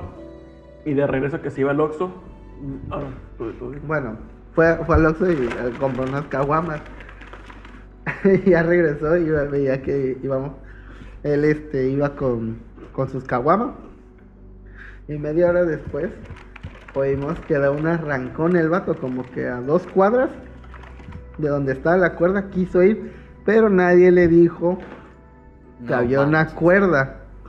Y pues, ¿te acuerdas? Sea, has visto Star Wars, ¿no? Sí, Endor. Endor, los ositos y el vato que va en su... Ah, exacto, eso pasó. No mames, ¿qué le pasó? Se degolló. Se degolló, güey, se abrió toda la... Se abrió todo el, este, el cuello y se mató. mató? Nun- nunca había visto, sí, se mató. Nunca había visto tanta sangre, güey. No Eh, eh, y manches. gritaron: ¡Un doctor, un doctor! y como el hombre es, eh, es dentista, pero también sabe de medicina, no, pues yo soy. Y fue a ver, a ver si puede ayudar. Y es cuando lo dice que vio los dientes tirados, vio un chingo de sangre y el vato ya muerto. Su diagnóstico a esta todavía le cargó su puta madre. Y me dijeron, No vente a ver, vente a ver. Dijo, vente a ver, vente a ver. Y yo, no, ni puta madre. Ah, porque eso fue, eso fue ya como por el final, pero como una media hora antes, se escuchó como a 10 cuadras una pinche alarma. La alarma vecinal. Y, y como esta calle donde vivimos, eh, si vas viendo al fondo, como que se va elevando un poco, poco, poco, Ajá. donde sonó la alarma, veía un chingo de gente de blanco que venía hacia acá. Y yo dije, ya nos cargó su puta madre. Sí, güey. y yo, neta, espantadísimo. Y, me- y- y dije, no, ¿sabes qué? No me meto. Yo no quiero. o sea, yo estaba con mi arma afuera, pero dije, no, a mí me ganó el pánico y me metí. Qué choto eres. güey. La doña, que gusto. No, aquí nos quedamos. Yo fui a ver a, qué- qué- a quién picaba, güey. Y ya cuando, y ya cuando vimos era que la alarma sonó y los vecinos de esa zona fueron a ver. Y ya cuando pasó el pedo como que se regresaban a sus puestos, pero Ah. no, no eran gente saqueando. Después de la media hora pasó este lo de El pedo es que por, la, por el miedo colectivo de toda la colonia se mató un vato. No manches. Y según No, nosotros, hardcore. según nosotros, para meterle más intensidad, eh, en esa calle no había nadie. Entonces suponemos que el papá de ese vato puso esa pita por, por X o Y y mató a su hijo. Sí. No manches. Y, y el colmo era que el, la- el Brian tenía a su, a su Brittany y la Brittany estaba embarazada. Neta. Y Sí. perdió, o sea, se murió su novio. Sí. No manches. Ya está. ¿Cómo se dice? Ah, esos videos de muerte. Pero bueno, llegamos hasta eso en el podcast beta. Salimos en el órale. Eso estuvo chido. Ajá, ajá, ajá. Contaba Bueno. otras que versaba la historia, pero salimos el Su versión toda pedorra de la historia porque dice que nosotros lo matamos y que nos metimos en nuestra casa, pero no es cierto. Él se mató solo. no manches. Eh, eh, bueno, vamos a los saludos.